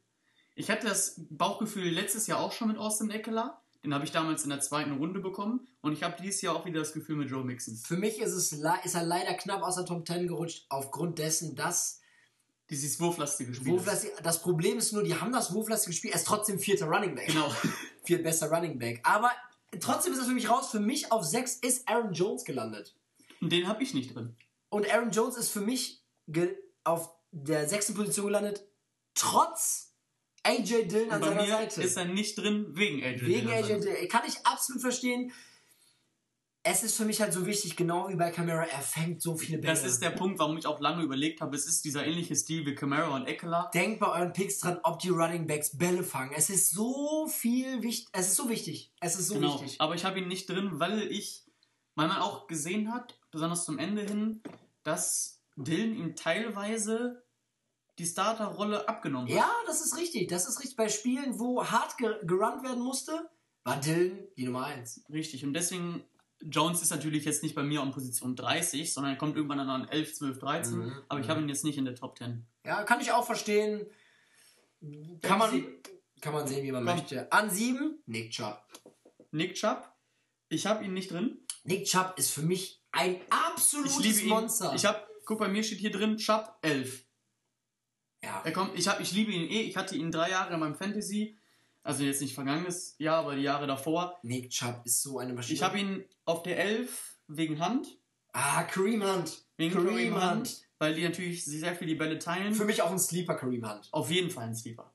Ähm, bei mir ist auf 7 tatsächlich der erste Right Receiver. Das kann nicht wahr sein. Cooper Cup? Bei mir ist Cooper Cup. Ah, auf Cooper sieben. Cup auf 7 ist ein Ist- starker Take. Ist hoch, Aber sehr hoch, ja, sehr hoch. ist sehr hoch. Warum Aber. hast du den auf 7, wenn du doch Running Backs nehmen möchtest nur? Hä? In, den- in den ersten Runden. Das verstehe ich jetzt nicht. Das musst du mir erklären. Mache ich sehr gerne. Also ich habe ich hab ja so gemacht, wie. Ich würde ja niemals bis an 7 dann den noch nehmen. Nee, können. aber du würdest, aber du würdest an 7 Cup nehmen und hättest damit in der ersten Runde keinen äh, Running Back genommen, ne? Richtig? Warum? Ach, ah, okay. Dann wäre er höchstwahrscheinlich bei mir nicht auf 7. Ja, okay. Aber ich habe rein logisch nachgedacht, wenn ich jetzt auf 7 wäre und der wäre noch Cup, ich persönlich würde ihn, glaube ich, nicht nehmen. Wenn du es jetzt so sagst, Ja. ich würde trotzdem meinen Stil durchziehen mit den Running Backs. ich glaube, wenn ich die Liste von dir hätte, würde ich ihn nehmen. Kann gut sein, Mhm. aber we- wenn ich das so sehe, wie, ich würde meinen Stiefel runter, wie hast du es vorhin gesagt? Äh, Stiefel durchziehen. Durch- oder so. durchziehen, dass ich die Running Backs in den ersten beiden Runter, Runden nehme, aber allgemein gehört er für mich trotzdem in die Top 10. ja, Deswegen habe ich ihn auf 7, weil Kann ich auch nicht äh, anders sehen. wenn du jetzt äh, zum Beispiel mit Aaron Jones oder Chubb habe ich ja zum Beispiel nicht drin, ein Cup macht halt auch mehr Punkte. Deswegen habe ich ihn jetzt auf die 7 gepackt. Aber ich persönlich würde ihn nicht dann nehmen. Also wen, das muss wen ich hast du dann, auf 8? da habe ich dann das Problem, dass ich auf 8 Debo Samuel habe. Das ist das gleiche wie bei. Ich muss sagen, ich habe Cup und Samuel in der gleichen Reihenfolge auf 9 und 10. okay, gut, dann Das finde ich absolut in Ordnung. Weil Debo ist ein Running Back, den du als Wide Receiver aufstellen kannst. Genau, und deswegen habe ich ihn auch in die Top 10 reingebracht. Ich kann viele Leute verstehen, die sagen, der gehört nicht in die Top 10, auch weil er vielleicht ein bisschen schwächeln könnte, was ich jetzt persönlich nicht denke. Ähm, Aber ich habe ihn reingebracht, weil er einfach. Könnte, weil Trey Lance runlastiger ist, wenn er nächstes Jahr spielen sollte und dann Dibos Rolle vielleicht kleiner Genau. werden könnte. Ich habe auf Nummer, nee, Nummer Acht. 8 Genau. Austin Eckler. Okay. Austin Eckler ist für mich tief gefallen. Ich habe andere Running Backs ein bisschen höher. Aber Austin Eckler ist unter dem Radar ein absolutes Brett. Ja. Das kann nicht wahr sein, was der schon wieder abgeliefert hat. Trotz Platte auf dem Kopf. das ist ein Ei, das ist ein Ei. Das ist wirklich ein Ei. Aber, aber Eckler ist ein Ehrenmann. Ja. Neun? Ist 9 und 10 habe ich, wie gesagt, Cup und Samuel. gut, dann sag Dann ich, sag wen du mal ich auf neun und 9 zehn, habe. Auf? 9 habe ich Najee Harris. Boah, das ist mir zu tief. Das ist Ich- mir ich viel weiß, zu tief. Du bist, ja, ich. ein Kollege würde sagen, Kollege würde sagen, noch nichts gesehen, Dippe, Dippe ich. Das verstehen nur die beiden. Aber für mich ist Najee Harris, ich verstehe deinen Punkt, dass er, ähm, er hat so sehr abgeliefert, obwohl er diese O-Line hat, komplett richtig. Aber für mich ähm, reicht das nicht aus, um ihn auf die Top 3 zu packen. Weil Nee, ich kann das, mir, das Top 3 verstehe ich auch, aber ich kann neun? mir, ist erst für mich auf 9, weil ich mir sogar vorstellen könnte, dass er dieses Jahr nicht wiederholen kann. Ah, das finde ich Es ist ja trotzdem ist, auf äh, der- großer Schwachsinn. Er ist ja trotzdem auch in der 9. Äh, Dieses Ja. Jahr, so wie er jetzt hatte, mit Mason Rudolph als potenzieller Quarterback, weiß ich nicht, ob er das Okay, wiederholen kann. okay, den Punkt verstehe ich. Ich habe die Hoffnung, dass die einen sehr guten Quarterback bekommen. Da ist ja nichts da. oh, mit einem Gardner Minshew, mit einem A-Rod. Ah, okay, du- mit einem A-Rod? Okay, du meinst, du redest von nicht. Free Agent Markt. Ich dachte, du redest von Draft. Ich glaube, all over werden die einen guten Quarterback bekommen, der jetzt, stand jetzt nicht in ihrem Team ist. Außer Dwayne Haskins ist auf einmal der Beste, aber Mason Rudolph ist es ein nicht. Claypool. Meine Top 10 ist fertig. Mit Cup und Samuel, du hast Ja, ich will, noch, ich will noch zu Najee Harris sagen, so, ja, es ist klar. ja nicht so, dass ich ihn jetzt außerhalb der Top 10 habe. Das also, ist, ja, und Top ich 10 hab ihn ist ja- schon, Top, Top 10 bei so vielen Spielern ist schon sehr viel, ja. Nur mir reichen.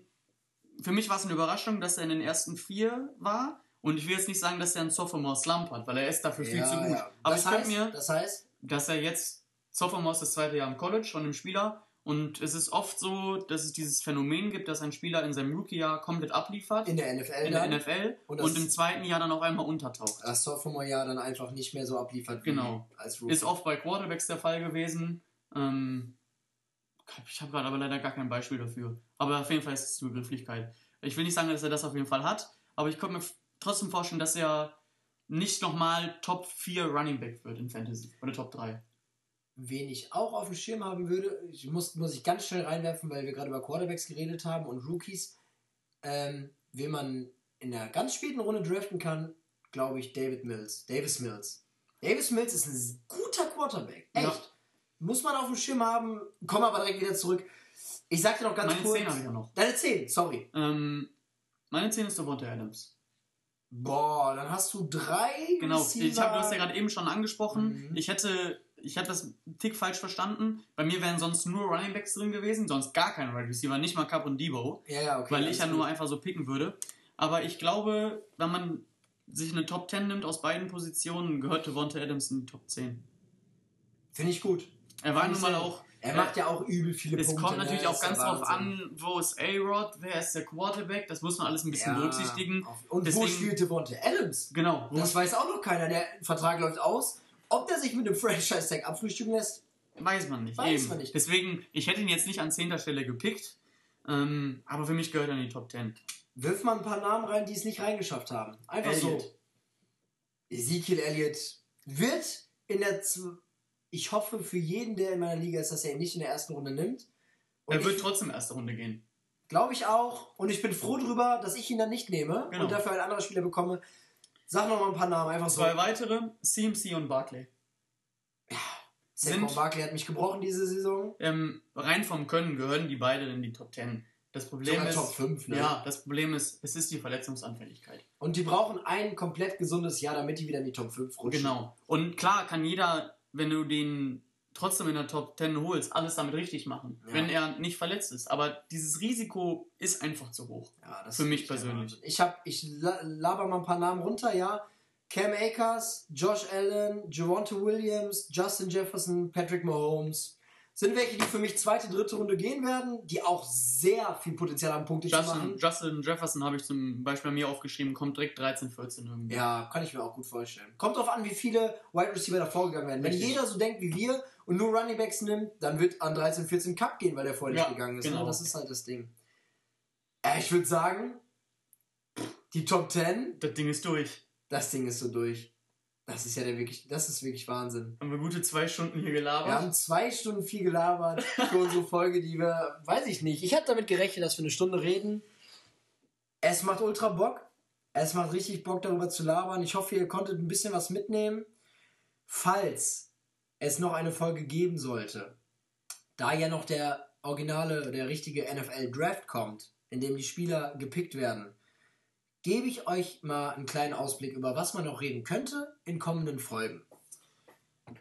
Ja, welche Teams, welche Spieler? Haben wir eben schon gesagt. Auch im Je Trailer haben nachdem- wir es, glaube ich, schon angeschnitten. Genau, je nachdem, wie der Free Agent Markt verläuft, wer getradet wird, wer wo gedraftet wird, wie das Quarterback Karussell und Head Coach Karussell stattfindet, welche Spieler, welche Positionsgruppen performen wie in welchen Teams. Welche Rookies sind die Top Prospects, welche Quarterbacks, welche Running Backs. Da, man kann über so viel noch labern, was Also für die nächste Saison noch ganz wichtig ist, über das wir noch nicht geredet haben. Der Trümmermann. Der Trümmermann gerade schon angeschnitten. Also, da gibt es noch genug, besonders was das Draft angeht, wo man ganz, ganz ausführlich Ja, sind die Teams Run- oder Pass-Heavy? Was haben die für einen Headcoach? Wie werden die Teams generell abliefern? Was für ein Schedule haben die? Ist der leicht? Ist der schwer? Gegen welche Divisions müssen die ran? Sind die gerade im Rebuild? Gehen die in den Super Bowl? Ah, wir haben noch, Finn, wir haben außerdem- so viel zu labern. Außerdem haben wir auch noch eine laufende Saison, über die man potenziell auch noch reden könnte. Ich meine, wir haben beide auch ein paar Hot Takes abgegeben über die beiden noch kommenden Playoff-Spiele. Ich bin gespannt, ob wir uns Also- komplett vertan haben oder ob wir richtig lagen. Finn, es war mir ein Gedicht. Es Ja. war mir eine Ehre. Es hat ultra viel Bock gemacht. Ich hoffe, ihr konntet ein bisschen was mitnehmen. Ich hoffe, es hat euch Spaß gemacht. Ich liebe euch. Bleibt gesund. Let's go. Tschüssi!